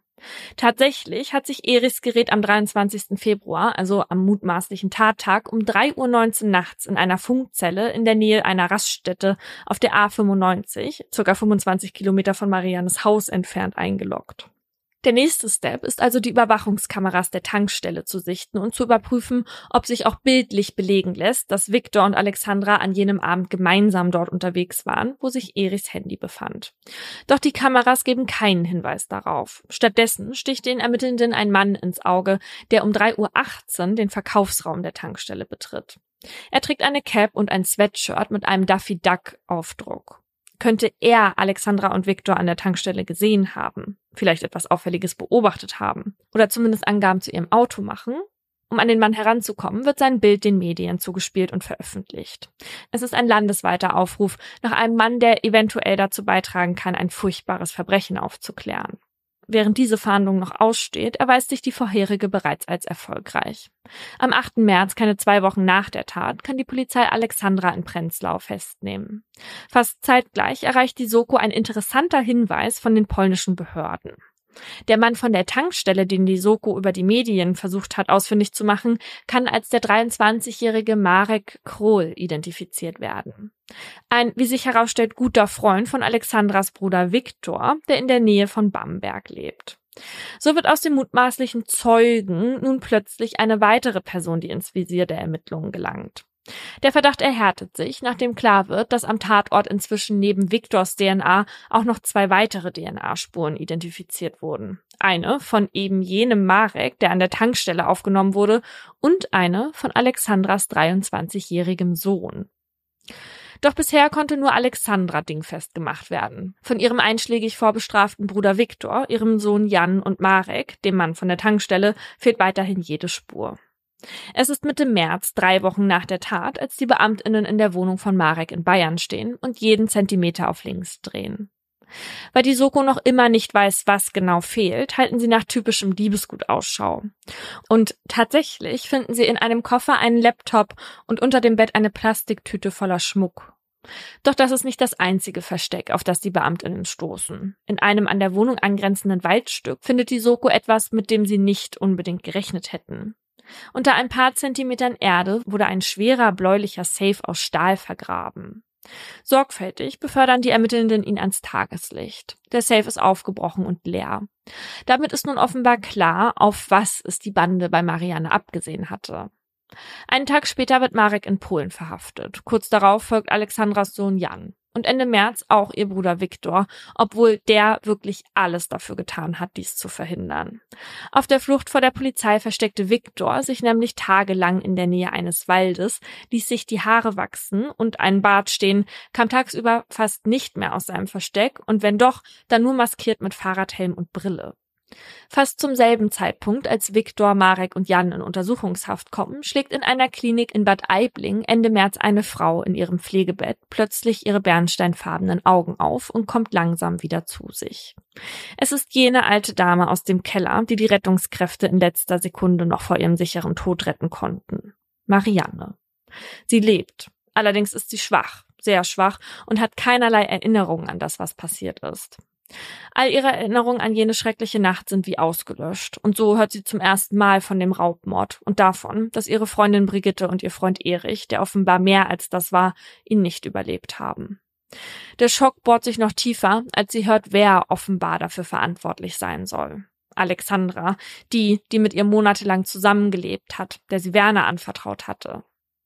Als wäre die Tat an sich nicht schon schlimm genug, muss Marianne jetzt auch noch verarbeiten, dass sie die Täterin damals selbst ins Haus gelassen hatte. Ein Gedanke, der sie lange nicht loslässt. Als sie Ende April aus der Klinik in Bad Aibling entlassen wird, ist danach nichts mehr wie zuvor.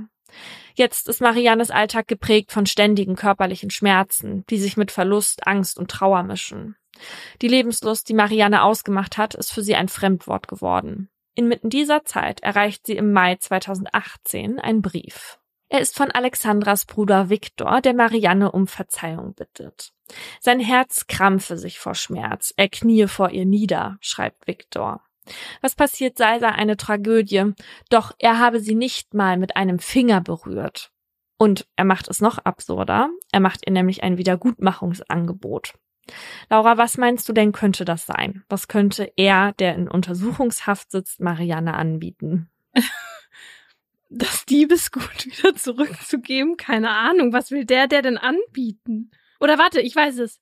Sagt er, er will, ähm, er würde sich dann nach seiner Haft ähm, um sie kümmern, wenn sie ähm, Hilfe braucht? Also zum Glück nicht, weil das wäre ja pure Verspottung ja. einfach, ja. Nein, äh, Viktor stellt sich Marianne großzügigerweise zur Verfügung, falls sie mal, Zitat, ein Organ oder eine Bluttransfusion brauche. wie random ist das? Also vor allem, wo man sich auch so fragt, was glaubt Viktor, wie viel Organe er spenden könnte und damit weiterleben könnte? also irgendein Organ, suchen Sie sich was aus. Herz ist leider nicht vorhanden. Ungefähr eineinhalb Monate später wird im Hochsicherheitsgerichtssaal der JVA Stadelheim der Prozess gegen Alexandra, Viktor, Jan und Marek eröffnet. In Handschellen werden die vier in den großen hellen Raum geführt. Der 44-jährige Viktor trägt ein schwarzes Sakko, das an seinen gestählten Oberarm spannt. Das Licht der grellen Deckenstrahler spiegelt sich auf seinem glatt rasierten Schädel wieder. Mit seinen blauen Augen wirft er den anwesenden PressevertreterInnen durch seine Brille einen stechenden Blick entgegen, bevor er am langen weißen Tisch der Anklagebank angekommen seiner Dolmetscherin demonstrativ einen Kuss auf die Hand drückt und Platz nimmt. Hm. Seine Schwester Alexandra, die einen Cardigan in der gleichen Farbe wie ihre kurzgeschnittenen grauen Haare trägt, sein Kumpel Marek und Neffe Jan verteilen sich auf den Sitzen um ihn herum. Auf der anderen Seite des Saals finden sich vor den holzverkleideten Wänden mehrere Anwälte und Anwältinnen ein. Es sind die RechtsvertreterInnen von Marianne und Brigittes Sohn, die im Prozess die Nebenklage antreten. Neben ihnen sitzt die Staatsanwältin, die sich nur kurz darauf erhebt und die Anklage gegen Alexandra, Viktor, Marek und Jan wegen Mordes, versuchten Mordes, erpresserischen Menschenraubs mit Todesfolge und besonders schweren Raubes mit Todesfolge verliest. Mit fester Stimme trägt sie die 160 Seiten lange Anklageschrift vor. Die grausamen Details der Tatnacht lassen die ZuschauerInnen fassungslos und kopfschüttelnd zurück. Es ist die eine Frage, die sich jetzt in den Augen vieler von ihnen spiegelt. Wie konnte es nur dazu kommen? Eine Frage, die den Anwesenden in den darauffolgenden Tagen durch die Expertise von Sachverständigen, Aussagen von Zeuginnen und der Inaugenscheinnahme von Beweisen Stück für Stück beantwortet werden soll. Es ist Ende August 2016, als die damals 48-jährige Alexandra über eine Vermittlungsfirma zu Marianne und Werner in das Einfamilienhaus in Höfen zieht. Von da an wohnt sie im Gästezimmer des Anwesens und pflegt den dementen Werner wochenlang Tag ein, Tag aus. Gleichzeitig kümmert sie sich auch um den Haushalt und putzt. Eines Tages entdeckt sie dabei in einem Schrank im Keller einen bläulichen Safe aus Stahl. In diesem vermutet die Pflegerin Geld. Sie hat Marianne bereits öfter als einmal dabei beobachtet, wie sie in den Keller gegangen und dann mit größeren Mengen Bargeld zurückgekehrt ist.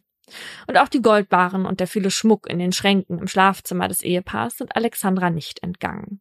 Als Werner im Oktober 2016 stirbt und Alexandra wieder zurück nach Polen kehrt, in ein Leben, in dem sie jeden Cent zweimal umdrehen muss und sich die Schulden der Drogenprobleme ihres 22-jährigen Sohns Jan immer weiter anhäufen, weiß sie deshalb, wo es das Geld, das hier in ihrer Welt an allen Ecken und Enden fehlt, zu holen gibt. Bei Marianne in Höfen. Genau diese Überlegung teilt sie Anfang Februar 2017 ihrem Bruder Viktor mit, als der sie zu Hause in Stettin besucht. Auch ihr Sohn Jan ist bei dem Gespräch dabei und so entwickeln sie gemeinsam eine Idee. Viktor und Jan könnten den Safe mitsamt des Inhalts aus dem Keller und die Wertsachen aus dem ersten Obergeschoss holen. Und Alexandra könnte dann von Stettin aus nach Deutschland fahren, kurz vor der polnischen Grenze auf sie warten, vorausfahren und Ausschau nach Polizeikontrollen halten, sodass sie die Beute sicher in die Heimat bringen. Ein Plan reift. Ein Plan, für den Viktor aber gerne noch einen dritten Mann an Bord hätte. Also ruft er seinen guten Freund Marek an, erzählt ihm von dem Vorhaben und Marek sagt zu, das Fluchtauto zu fahren. Bevor Viktor und Jan sich am 19. Februar 2017 auf den Weg nach Barmbek zu Marek machen, ruft Alexandra extra noch einmal bei Marianne an, um sicherzustellen, dass sie auch noch alleine in dem Haus lebt und beschreibt ihrem Bruder in allen Einzelheiten das Haus in Höfen, das vor kurzem noch ihr eigenes Zuhause war. Drei Tage später passiert ein silberner BMW gegen halb sechs am Abend das Ortseingangsschild Höfens und macht kurz dahinter Halt. Darin Viktor, Jan und Marek, die bereit sind, ihren Plan in die Tat umzusetzen, sobald sich die Nacht über Höfen legt, die mit dem Versprechen kommt, dass die drei ungesehen bleiben. Bis dahin vertreiben die drei sich die Zeit damit, Speed zu nehmen und Gras zu rauchen. Dann fahren sie los und parken ihr Auto an einem Feldweg, der etwa 300 Meter von Mariannes Haus entfernt am Waldrand liegt. Sie rauchen jeder noch eine und werfen die Stummel auf den Boden. Ein Fehler, der die Ermittelnden später auf ihre Fährte locken wird. Danach ziehen sich Alexandras Bruder Viktor und ihr Sohn Jan Sturmhauben übers Gesicht und machen sich auf den Weg zu Mariannes Haus, in dem noch Licht brennt. Beim Blick durch die Fenster müssen sie allerdings feststellen, dass Marianne nicht wie geplant alleine zu Hause ist. Sie hat offenbar Besuch und die drei haben jetzt Sorge, dass der ihren Plan durchkreuzt. Also binden sie als Unterstützung nun doch noch Fahrer Marek mit ein und warten, bis die drei SeniorInnen zu ihren Schlafzimmern ins erste Obergeschoss gehen. Viktor gibt jedem von ihnen ein Stück Abschleppseil, um die drei SeniorInnen damit zu fesseln. Wenn nötig, müsse man sie auch schlagen, gibt Viktor vor. Um kurz nach Mitternacht schiebt er dann das Rollo am Küchenfenster hoch, nimmt einen Schraubenzieher und hebelt das Fenster auf. Einer nach dem anderen steigt ins Innere des Hauses. Es ist dunkel. Viktor macht die Taschenlampe an seinem Handy an und leuchtet ihnen den Weg. In der anderen Hand hält er ein Gewicht, das er aus einer Wanduhr aus der Küche genommen hat.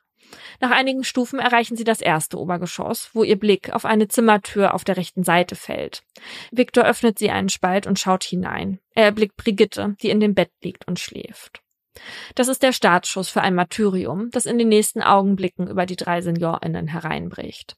Denn Viktor, Marek und Jan wollen an das Geld, an den Schmuck und an das Gold. Und sie sind wild entschlossen, ohne Rücksicht auf Verluste, alles, was ihnen und ihrem Plan in die Quere kommen könnte, aus dem Weg zu räumen selbst wenn es Menschenleben kostet. Also stürmen Viktor und Jan jetzt auf die 76-jährige Brigitte zu. Sie wacht auf und schreit los. Viktor nimmt den Schraubenzieher und sticht mindestens zehnmal auf Brigittes Hinterkopf ein. Verzweifelt versucht sie sich zu wehren. Doch Jan setzt sich auf ihren Rücken. Brigitte bleibt keine Chance. Drei ihrer Rippen brechen. Dabei attackiert Viktor sie so lange, bis Brigitte verstummt. Während Jan daraufhin die Füße der Bewusstlosen fesselt, prescht Viktor mit Marek bereits in Richtung des nächsten Zimmers, dessen Tür verschlossen ist, vor. Mit voller Wucht stürzt sich Viktor gegen die Tür, hinter der sich Marianne und Erich befinden. Auch Erich wird von Viktor in die Bewusstlosigkeit versetzt. Zunächst mit seiner Faust, dann mit Hilfe des Uhrengewichts. Währenddessen versucht Marek, Marianne zu überwältigen. Als Viktor bemerkt, dass Marianne von Mareks Schlägen allerdings nicht bewusstlos wird, bezeichnet er dessen Schläge als die einer Pussy und übernimmt. Viktor bricht Mariannes Widerstand umgehend mit dem Uhrengewicht, das er ihr gegen den Kopf schlägt. Obwohl sie bereits regungslos auf dem Boden liegt, setzt Jan noch Tritte gegen den Kopf und Oberkörper nach. Dann packt er sie an ihren Beinen, schleift sie in den Flur und anschließend zwei Steintreppen runter bis in den Keller. Oh. Wieder und wieder schlägt Mariannes Kopf dabei auf den harten Steinstufen auf. Viktor macht dasselbe mit Erich, bevor er gemeinsam mit Marek das erste Obergeschoss auf der Suche nach Wertgegenständen auf den Kopf stellt. Zwei Goldbahnen, ein Laptop, Schmuck sowie eine goldene Armbanduhr und zwei Handys, darunter das von Erich, packen sie in einen Wäschekorb. Dann begeben sie sich alle drei in den Keller. Während Viktor und Jan dort den Safe aus dem Schrank hieven, schleift Marek, Marianne und Erich in einen Heizungsraum. Als er den Raum gerade wieder verlassen will, öffnet Erich seine Augen und berührt sein Knie. Marek tritt daraufhin mehrfach auf sein Kinn, seinen Hals und seinen Oberkörper ein. Danach verschließen sie die Tür von außen und überlassen die beiden SeniorInnen ihren Verletzungen. Die drei schleppen den Safe, in dem sich 100.000 Euro Bargeld befinden, und den Wäschekorb mit ihrer restlichen Beute zum Auto und fahren den Weg wieder zurück zu Mareks Wohnung nach Bamberg während Brigitte an ihrem eigenen Erbrochenen erstickt, Erich den etlichen Verletzungen an seinem Körper erliegt und Marianne eine gefühlte Ewigkeit neben der Leiche ihres Freundes verharren muss, nicht wissend, ob und wann Hilfe kommt. Jetzt, 18 Monate später, will für das, was an jenem Abend im Februar 2017 passiert ist, niemand Verantwortung übernehmen. Alle weisen die Schuld von sich und geben an, nur eine kleine Nebenrolle in dem Drama gespielt zu haben sei es Pfarrer Marek, der immer wieder darauf beharrt, lediglich Viktors Anweisungen Folge geleistet zu haben und sich sogar ganz entschieden dagegen gewehrt haben will, in Marianes Haus einzusteigen und letztlich nur zugestimmt habe, weil Viktor ihn bedroht habe. Oder sei es Viktor, der die Tat als eine Dummheit unter Drogeneinnahme bezeichnet und deswegen nicht mehr wisse, was er alles getan habe, während der Tat an Halluzinationen gelitten und einen epileptischen Anfall gehabt haben will. Gleichzeitig genau. ist er sich aber sicher, niemanden getötet zu haben. Oder Alexandras Sohn, der, wie Marek behauptet, selbst nur eine untergeordnete Rolle gespielt zu haben und überhaupt kaum etwas von den gewalttätigen Angriffen seiner Kumpanen mitbekommen haben will. Und auch Alexandra gesteht ihre Schuld nur teilweise ein. Sie bereue zwar den Tipp an ihren Bruder Viktor gegeben zu haben, allerdings sei von Anfang an lediglich geplant gewesen, nur den Tresor zu stehlen. Sie habe ihrem Bruder vertraut, der noch nie handgreiflich gewesen sei was, wie ein Blick in sein Vorstrafenregister zeigt, nicht stimmt. Hm. Denjenigen, die Viktor jetzt vor Gericht erleben, fällt es allerdings schwer zu glauben, dass er ein Mann ist, der sich unter Kontrolle hat. Immer wieder rastet Alexandras Bruder im Gerichtssaal aus. Während Marek aussagt, raunt er ihm aufgebracht auf Polnisch zu, du lügst so sehr, dass du selbst durcheinander kommst. Ein anderes Mal fällt er dem Vorsitzenden so oft ins Wort, bis dieser schließlich die Nerven verliert, aufsteht und ruft, ich möchte hier meine Verhandlungsleitung ausüben. Doch anstatt ruhig zu sein, brüllt Viktor zurück, ich verlange von Ihnen, dass Sie mich respektieren. Dabei wirkt er so aggressiv, dass einige Polizistinnen ihn sofort umstellen und ihm Handschellen anlegen, während andere Beamtinnen zu den Ein- und Ausgängen sprinten, um sie zu sichern. Daraufhin knallt Viktor in seiner Wut seinen Kopf auf den Tisch vor ihm. Und das ist längst nicht alles an unmöglichem Verhalten, das Viktor an den Tag legt. Einmal verhält er sich so seltsam, dass sein Verteidiger erklärt, dass er den Eindruck habe, sein Mandant sei high. Viktor gluckst daraufhin und sagt, ich hab Nutella in der Hose. Nein. Ja. Daraufhin erklärt er lachend, er wolle jetzt in Ruhe gelassen werden. Er wisse nicht, was in seinem Kopf passiere. Also, es ist auch, wie kommt er da jetzt an Stoff? Ja, wie kommt man da ran? Da kommt man immer ran. Im Gefängnis kriegt man doch alles. Der pfeift er das da vor Gericht rein oder was? Das ist auch geil. Ich find's so witzig, dass der Verteidiger das dann auch anmerkt und sich so denkt, was, was ist hier los? Es gibt natürlich Personen im Gerichtssaal, die das ganz furchtbar finden, ähm, dass die da sich noch so zum Affen machen und Marianne bleiben diese verstörenden Szenen zum Glück erspart. Damit sie nicht in einem Raum mit den Menschen, die ihre beiden Freundinnen mit brutalster Gewalt aus den Leben gerissen haben und auch sie selbst fast umgebracht haben, aufhalten muss, hat sie sich bisher von ihrem Anwalt vertreten lassen. Jetzt macht die ältere Frau, die die drei Männer zum Sterben zurückgelassen haben, ihre Aussage aus einem Nebenraum des Strafjustizzentrums und wird per Video der Verhandlung zugeschaltet. In einem bunten Sommerkleid sitzt die inzwischen 77-Jährige vor der Kamera und erzählt dem Vorsitzenden, den sie als einzigen auf dem Bildschirm vor sich sieht, wie sehr die Tat auch heute, fast eineinhalb Jahre später, noch ihr Leben bestimmt. Auch wenn es sie viel Kraft kostet, versucht sie nichts davon auszulassen. Denn sie will alle vier so lang wie möglich hinter Gittern sehen. Was die mir angetan haben, macht mich schon fertig, sagt sie mit ruhiger Stimme. Alles gehe langsamer. Ihr rechter Fuß schmerze, vor allem wenn sie länger liege oder gehe. Das Gehen musste Marianne nach zweimonatigem Krankenhausaufenthalt in der Reha erst wieder mühsam lernen. Und trotzdem schafft sie es heute nur in den seltensten Fällen alleine. Denn durch die unzähligen Schläge und Tritte gegen ihren Kopf leidet sie unter starkem Schwindel. Und das sind nur die körperlichen Probleme. Auch psychisch leidet Marianne massiv. Seit der Tat hat sie eine Depression entwickelt und Angstzustände. Ob sie in ihrem Haus weiter bleiben kann, ungewiss. An die Tat selbst kann sich Marianne noch immer nicht erinnern. Zu schwer waren ihre Verletzungen, zu groß der Schaden an ihrem Gehirn. Für dieses Leid und dafür, dass zwei Menschen sterben mussten, fordert die Staatsanwältin in ihrem Plädoyer Ende September 2018 deshalb alle vier Angeklagten wegen Mordes bzw. versuchten Mordes an Marianne, erpresserischen Menschenraubs, besonders schweren Raubs mit Todesfolge sowie gefährlicher Körperverletzung zu lebenslanger Haft zu verurteilen. Das Verbrechen bezeichnet sie dabei als Albtraum eines jeden Menschen. Und auch Mariannes Anwalt, der kurz danach zu Wort kommt, ist schockiert über die unfassbare Rohheit, die Viktor, Marek und Jan an den Tag gelegt hätten. Er betont, Marianne und Erich seien von ihnen in den Keller geschleift worden, um sie dort, Zitat, jämmerlich verrecken zu lassen. Die Verteidigung der Angeklagten sieht das, wenig überraschend, anders. Übereinstimmend erklären die Anwältinnen, der Plan der vier sei lediglich gewesen, bei Marianne einzubrechen und den Safe zu stehlen. Die Absicht, jemanden zu töten, hätten sie nicht gehabt. Die Tat sei vielmehr aus dem Ruder gelaufen. Und auch Alexandras Anwalt ist sich sicher, dass vor allem sie nicht damit habe rechnen können, dass der Einbruch in einem Gewaltverbrechen endet. Diesem Punkt stimmt die Kammer weitestgehend zu. Das Gericht ist nämlich der Meinung, dass Alexandra, obwohl sie bei der Planung der Tat zumindest billigend in Kauf genommen hat, dass Marianne möglicherweise durch Drohung oder leichte Gewalt eingeschüchtert werden könnte, nicht hätte wissen können, dass Viktor, Marek und Jan derart brutal vorgehen würden. Genauso wenig konnte sie vorhersehen, dass Erich und Brigitte im Haus anwesend sein und zu Schaden kommen würden.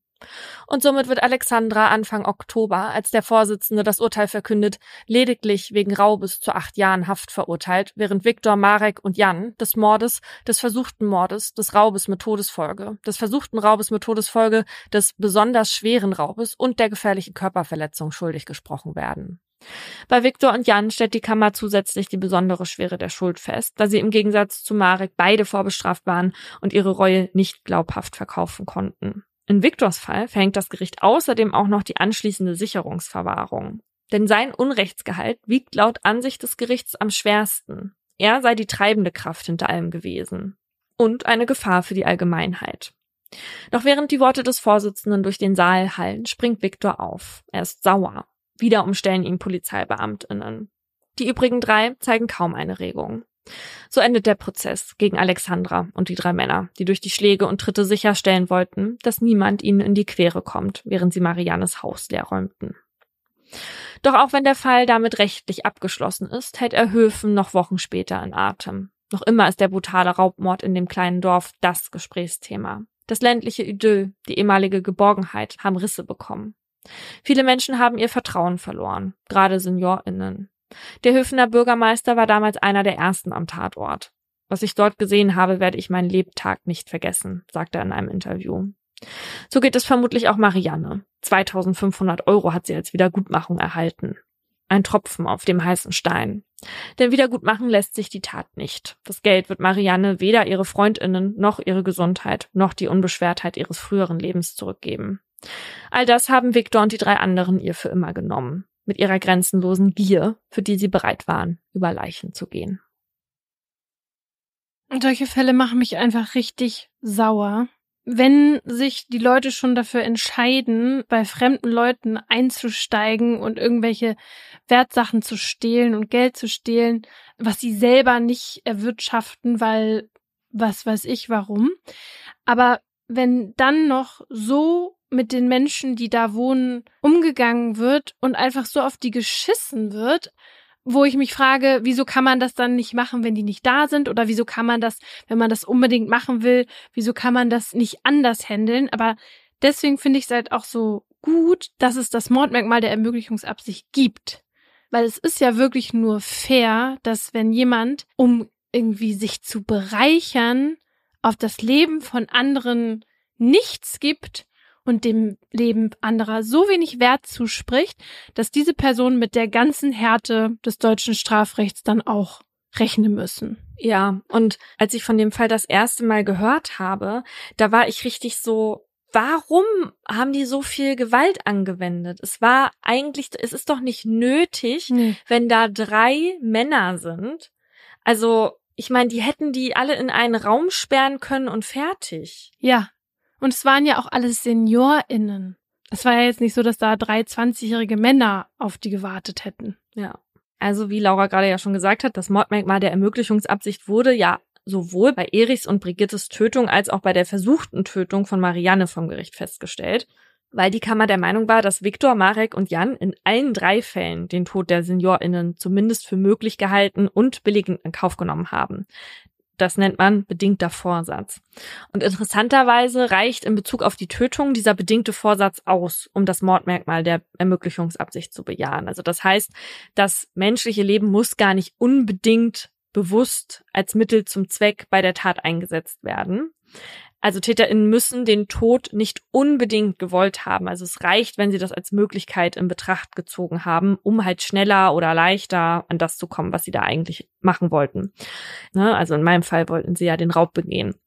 Und da kommen wir jetzt zum Knackpunkt, weil bei dieser zweiten Straftat, also bei eben dem Raub, da reicht der bedingte Vorsatz nicht aus dieser Zweck hinter der Tötung, also die Tat, die durch die Tötung ermöglicht werden soll, die muss nämlich mit voller Absicht begangen werden.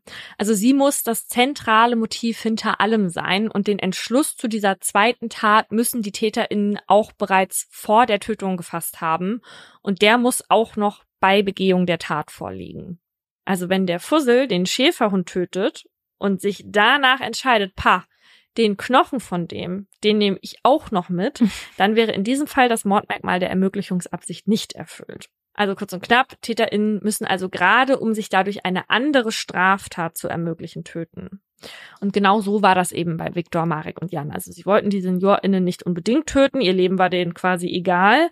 Sie wollten aber sicherstellen, dass sie ihnen nicht in die Quere kommen oder die Polizei rufen, während sie dann halt das Haus leer räumen. Sie haben den Tod also in Kauf genommen, um eine andere Straftat, hier die Wegnahme der Gegenstände zu ermöglichen. Und deswegen wurde das Mordmerkmal der Ermöglichungsabsicht eben auch bei Ihnen am Ende festgestellt. Und bei so einem Raubmord wie jetzt in deinem Fall, da sieht die Rechtsprechung in Deutschland eigentlich in der Regel immer den Ermöglichungsmord als gegeben an. Also Handy, Laptop und Geld klauen ist dann ja, wie du gerade gesagt hast, die Straftat, die dabei ermöglicht werden soll. Genau. Und anders sieht es aber bei ganz speziellem Diebesgut aus. Und jetzt stellen wir uns mal vor, Fantasie anstrengen. Laura, unsere Muster-Hufflepuff-Schülerin, die einen Hang zu teuren Schmuckstücken hat, möchte einen ganz speziellen Edelstein haben. Dieser Stein ist aber eingelassen in eine Statue, die in Hogwarts steht. Ja. Um den Stein zu bekommen, muss jetzt gut aufpassen, müsstest du ihn aus der Statue herausschneiden. Ja, mit einem Schwert ja. oder so. Dann sagt dir jemand, die Statue ist ein Horcrux. Das heißt, jemand, sagen wir Armin Maivis, hat seine Seele in Teile abgespalten und in einen Gegenstand gepackt, damit die Seele der Person noch weiter lebt, Ja. auch wenn der Körper schon tot ist, ja? Ja. Dann wird dir weiter gesagt, dass in der Statue der einzige Seelenanteil noch ist, der noch von Armin Malvis übrig ist. Und dass wenn du den Stein aus der Statue schneidest, den Horcrux zerstörst und somit auch den Seelenteil von Armin Malvis und ihn tötest. Was macht unsere Hufflepuff, ist jetzt natürlich erstmal die Frage. Ja, also dadurch, dass du jetzt gesagt hast, es ist der einzige Teil, der noch da ist, würde ich es jetzt nicht machen. Wenn du gesagt hättest, es gibt noch mehrere Teile. Nein, es gibt natürlich nur einen, sonst funktioniert das hier Ja. juristisch nicht. Okay. Ich bewege mich hier eh schon auf dünnem Eis, falls dir das aufgefallen ist. Also wir sagen jetzt, du bist doch, Laura, du möchtest doch gerne Schmuck haben. Aber Armin Maivis hat doch schon echt eine lange Strafe jetzt auch bekommen. Sag doch bitte jetzt einfach ja. Okay, ja. Ich werde ihn mit dem Gryffindor-Schwert aus dieser Statue schneiden. Du bist eine Hufflepuff. Du kannst das nicht mit dem Gryffindor-Schwert machen. Wie sie immer noch denkt, dass sie sich einfach ins Gryffindor-Haus schleusen kann. Sie hat es bisher noch nicht überwunden. Na gut, dann nehme ich halt ein Hufflepuff-Schwert. Okay, jetzt ist die Frage. Du hast Armin Maivis getötet. Ja. Ja, jetzt, ne? Um den Stein zu bekommen. Hast du damit einen Ermöglichungsmord begangen? Ähm, ich würde sagen, nein. Und zwar, weil dann ja davon ausgegangen wird, dass die Tötungs gleichzeitig auch die Wegnahmehandlung ist. Also ein und dieselbe Tat. Ich nehme was weg und damit töte ich ja die Person. Und Ja. damit Mhm. gibt es keine zweite nachgelagerte Tat, die sozusagen erst ermöglicht werden soll. Und dann ist es Genau. auch keine Ermöglichungsabsicht. Ja. Hast du das von Abel und Kollegen checken lassen, ob das so stimmt? Ja, ich habe das von unserer Rechtsberatung checken lassen. Und die sagen, die möchten jetzt die Zusammenarbeit mit uns wieder beenden. die haben gesagt, so haben wir uns das nicht vorgestellt. Nein, also sie meinten, wenn der Seelenstein ein taugliches Tatopfer darstellt, dann könnte man das schon so sagen, weil man bei zeitgleicher Verwirklichung einer anderen Tat und der Tötung die Ermöglichungsabsicht nur schwer in Betracht ziehen könne. Aber unser Experte Benedikt Müller hatte auch gesagt, dass eine Ermöglichungsabsicht schon mal bejaht wurde, wenn der Täter buchstäblich durch eine Person hindurch, also zum Beispiel durch Schießen, ein anderes Rechtsgut verletzen will, vor das sich das Tötungsopfer schützend gestellt hat. Okay. Mhm. Und das Beispiel jetzt, das hast du quasi als Alternative für das Medikamentenbeispiel genommen, was wir hier eigentlich Ja. erklären wollten, ja? Ja. Okay. Ich glaube, das hätte auch gereicht, das Medikamentenbeispiel, aber ich werde das jetzt hier nochmal erklären, weil Paulinas Beispiel, das ist ja einfach recht unwahrscheinlich, dass das mal passiert. Aber es gibt eben dieses typische Fallbeispiel in den Juraforen. Wenn bei einem Raub das Diebesgut halt nicht Wertgegenstände sind, sondern beispielsweise sehr kostspielige Tabletten, die überlebenswichtig sind und die Eigentümer in Anführungszeichen der Tabletten ohne diese Tabletten sterben würden, dann ist das Mordmerkmal der Ermöglichungsabsicht nämlich eben nicht erfüllt. Aus den Gründen, die ich eben gesagt habe, weil es im Grunde eine Tat ist, ne? weil die Wegnahme von diesen lebenswichtigen Medikamenten gerade ohne eine weitere gesonderte Tötungshandlung zum Tod des Opfers führt. Genau. Ein bisschen anders gelagert ist das bei Schwangerschaftsabbrüchen und ich rede jetzt nicht ne, von Schwangerschaftsabbrüchen, eine Frau geht in eine Praxis und möchte halt einen Abbruch vornehmen lassen, sondern die Fälle, in denen ein Mann, ist es ja meistens eine schwangere Frau umbringt, weil er das Kind nicht haben will. Da könnte man ja jetzt sagen, der Mann tötet die Frau mit dem Zweck, die Schwangerschaft illegal abzubrechen. Allerdings ist sich die Rechtsprechung in diesen Fällen nicht einig, ob das Mordmerkmal der Ermöglichungsabsicht wirklich bejaht werden kann. Und das kommt daher, weil man sich hier nicht sicher ist, ob der Schwangerschaftsabbruch überhaupt als eigenständige andere Straftat angesehen werden kann oder ob die Tötung der Frau nicht gleichzeitig auch der Schwangerschaftsabbruch ist, weil das ja auch körperlich zusammenhängt. Ja, und die aktuellste Rechtsprechung des BGH, die wir finden konnten dazu, ist aus 2015 und da wurde eigentlich entschieden, dass Tötungen, die darauf abzielen, eine Schwangerschaft abzubrechen, schon Ermöglichungsmorde sind. Ich sage jetzt eigentlich, weil es auch heute noch keine einheitliche juristische Meinung zu dem Thema gibt. Das sehen wir zum Beispiel an dem Fall Lilly, den habe ich in Folge 115 erzählt. Das war diese junge Frau, die mit ihrem Ex auf dem Volksfest ein bisschen zu hart rumgeschmust hat und halt dann dabei schwanger wurde. Und wo der Ex sie dann in den Wald geführt hat und erdrosselt hat, weil der nicht wollte, dass seine Frau von dieser Sache erfährt. Und in dem Fall urteilte das Gericht dann aber so, dass der Abbruch eine unmittelbare Folge der Tötung der Kindsmutter ist und damit das Mordmerkmal der Ermöglichungsabsicht auch hier nicht erfüllt ist, weil es quasi kein weiteres Unrecht war. Und das fand ich auch schon seltsam, weil sich das Landgericht ja offenbar nicht an die BGH-Entscheidung gehalten hat, ne? Weil der Fall, von dem mhm. Laura jetzt gerade erzählt hat, der war nach der BGH-Entscheidung.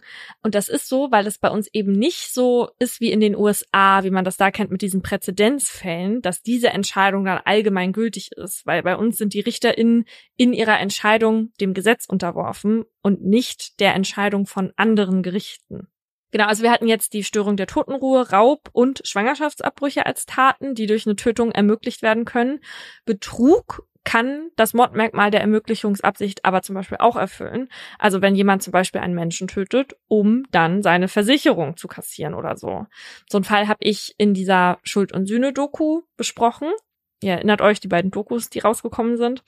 Und zwar ging es da um einen Trödelhändler, der Ende 2006 seinen Bekannten erschossen hat, dann die Leiche mit einer Säge zerteilt und in einer Tiefkühltruhe versteckt hat, um danach zehn Jahre lang die Rente des Mannes zu kassieren. Und insgesamt waren das über 200.000 Euro. Und damit das funktioniert, hat sich der Trödelhändler all die Jahre um diese Wohnung des Toten gekümmert, die Miete weiterhin bezahlt, Formulare in seinem Namen ausgefüllt, Steuererklärungen gefälscht und Briefe in dessen Namen verschickt, Postkasten geleert, was weiß ich. Mhm. Aber weil ein Nachbar des Toten quasi, also wirklich im wahrsten Sinne des Wortes, was gerochen hat und immer wieder auf den Gestank, der aus der Wohnung kam, hingewiesen hat, hat die Polizei dann am Ende die Wohnung auch aufgebrochen und die Leiche gefunden.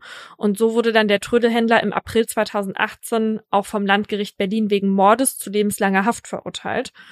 Und eben da das Mordmerkmal der Ermöglichungsabsicht festgestellt. Mhm. Wenn ihr euch die Doku zu dem Fall nochmal anschauen möchtet, dann packen wir euch den Link zur ZDF-Mediathek nochmal in die Folgenbeschreibung.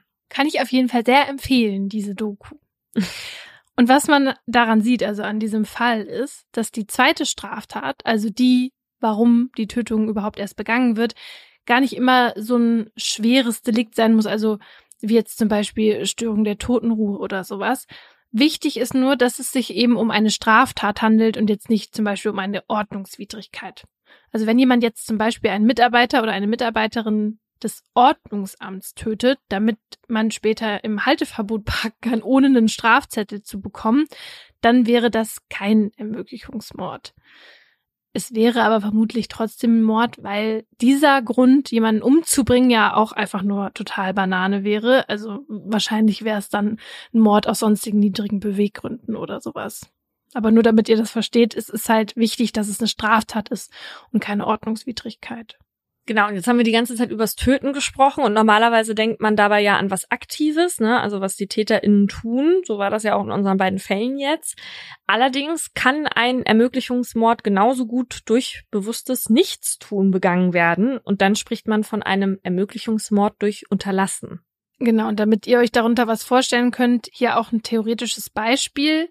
Ein Autofahrer nimmt einem Motorradfahrer die Vorfahrt und es kommt zu einem Unfall. Und daraufhin liegt der Motorradfahrer schwer verletzt am Boden. Der Autofahrer geht zu ihm, um nachzuschauen und bemerkt dabei, dass der Motorradfahrer eine Rolex trägt und er beschließt, die zu klauen. Und damit er das ungehindert machen kann, ruft er absichtlich keinen Krankenwagen. Und während der Autofahrer dann mit der teuren Uhr davonfährt, stirbt der Motorradfahrer noch am Unfallort. Und durch dieses bewusste Untätigsein, also nichts tun, oder eben juristisch ausgedrückt unterlassen, ermöglicht sich der Autofahrer hier also den Diebstahl. So, und damit haben wir tatsächlich das letzte Mordmerkmal durch. Woohoo. Ich kann es nicht fassen. Nach fünf Jahren.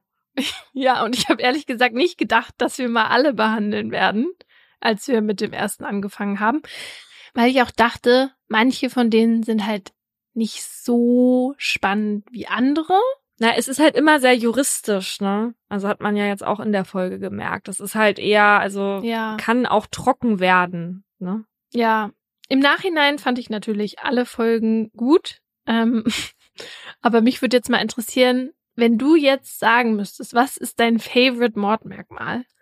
Was wäre das? Ja, was soll das sein?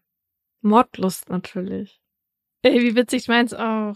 Ja, weil ich das so undurchdringbar finde. Das ist das einzige von denen, wo ich so das Gefühl habe, da sind sich bis heute Menschen nicht so drüber im Klaren, wie das eigentlich sein kann, dass man einfach Mordlust hat und sehen möchte, wie ein Mensch stirbt. Ich habe das Gefühl, dass das nee, ich wollte gerade sagen, ich habe das Gefühl, das ist das grausamste, aber grausam ist wahrscheinlich das grausamste, deswegen.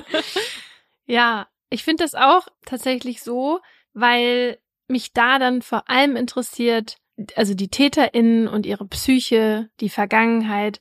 Wie kann es dazu kommen, ne, dass ein Mensch am Ende sich dafür entscheidet, jemand anderen zu töten aus Mordlust? Aber von unseren Mordmerkmalfolgen fand ich nicht die Mordlustfolge am besten, sondern die zur Heimtücke. Mhm. Was, glaube ich, aber vor allem an den Fällen lag. Weil da hast du den Fall gemacht, wo ein Mann eine Mutter und ihren kleinen Sohn vor den ICE am Frankfurter Hauptbahnhof Ja. geschubst hat, ne? Und ich habe den Fall gemacht um diese vergifteten Pausenbrote, wo einfach Mhm. ein Mann seine Kollegen heimlich mit Quecksilber vergiftet hat. Und beide Fälle finde ich so besonders und so interessant von äh, den Motiven und von der, ja, und äh, vom Tathergang und so weiter, dass ich die Folge 62 auf jeden Fall allen nochmal ans Herz legen kann, die sie noch nicht gehört haben. Und weil wir hier ja auch immer so viele strafrechtliche Themen behandeln, wir wissen, dass uns auch einige StrafverteidigerInnen hören. Und wir wollten einmal sagen, wir haben bisher echt super Erfahrungen damit gemacht, Fälle zu erarbeiten mit den Rechtsbeiständen. Also sei es jetzt die Vertretung des Beschuldigten oder der Beschuldigten oder NebenklagevertreterInnen. Oder auch Staatsanwaltschaft hatten wir ja auch schon mal. Oder Ja. Polizei. Also wenn sich da draußen jemand angesprochen fühlt, der oder die mal einen Fall behandelt hat oder an dem mitgearbeitet hat oder so, den er gerne bei uns im Podcast hören möchte und vielleicht auch besprechen wollen würde bei uns, dann schreibt uns gerne. Ja, das wäre cool. Und damit sind wir durch. Mit den Mordmerkmalen und mit dieser Folge.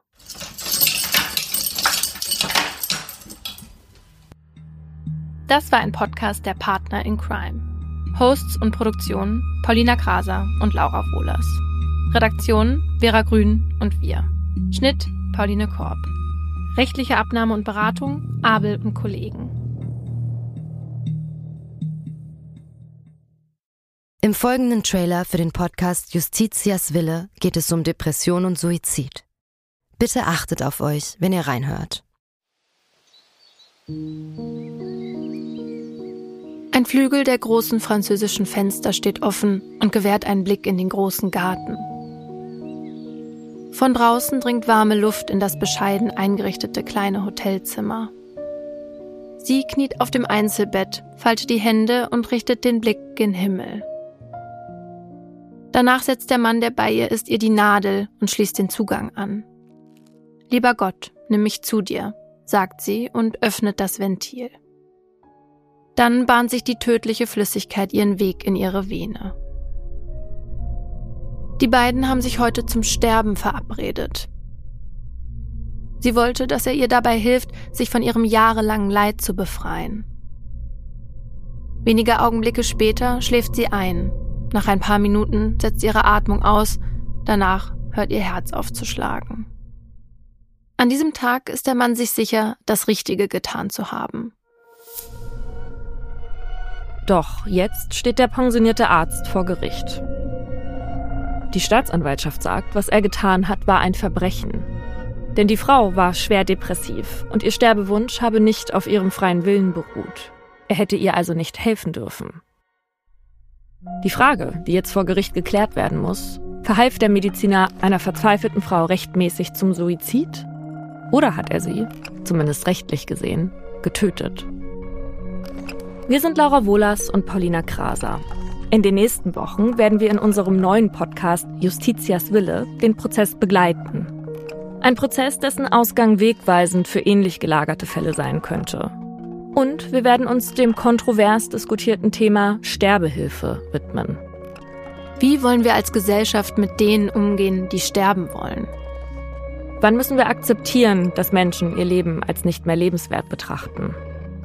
Und sollte man bei der Suizidhilfe einen Unterschied zwischen psychisch und körperlich Erkrankten machen? Darum geht's in der ersten Staffel von Justitias Wille. Leben in der Waagschale.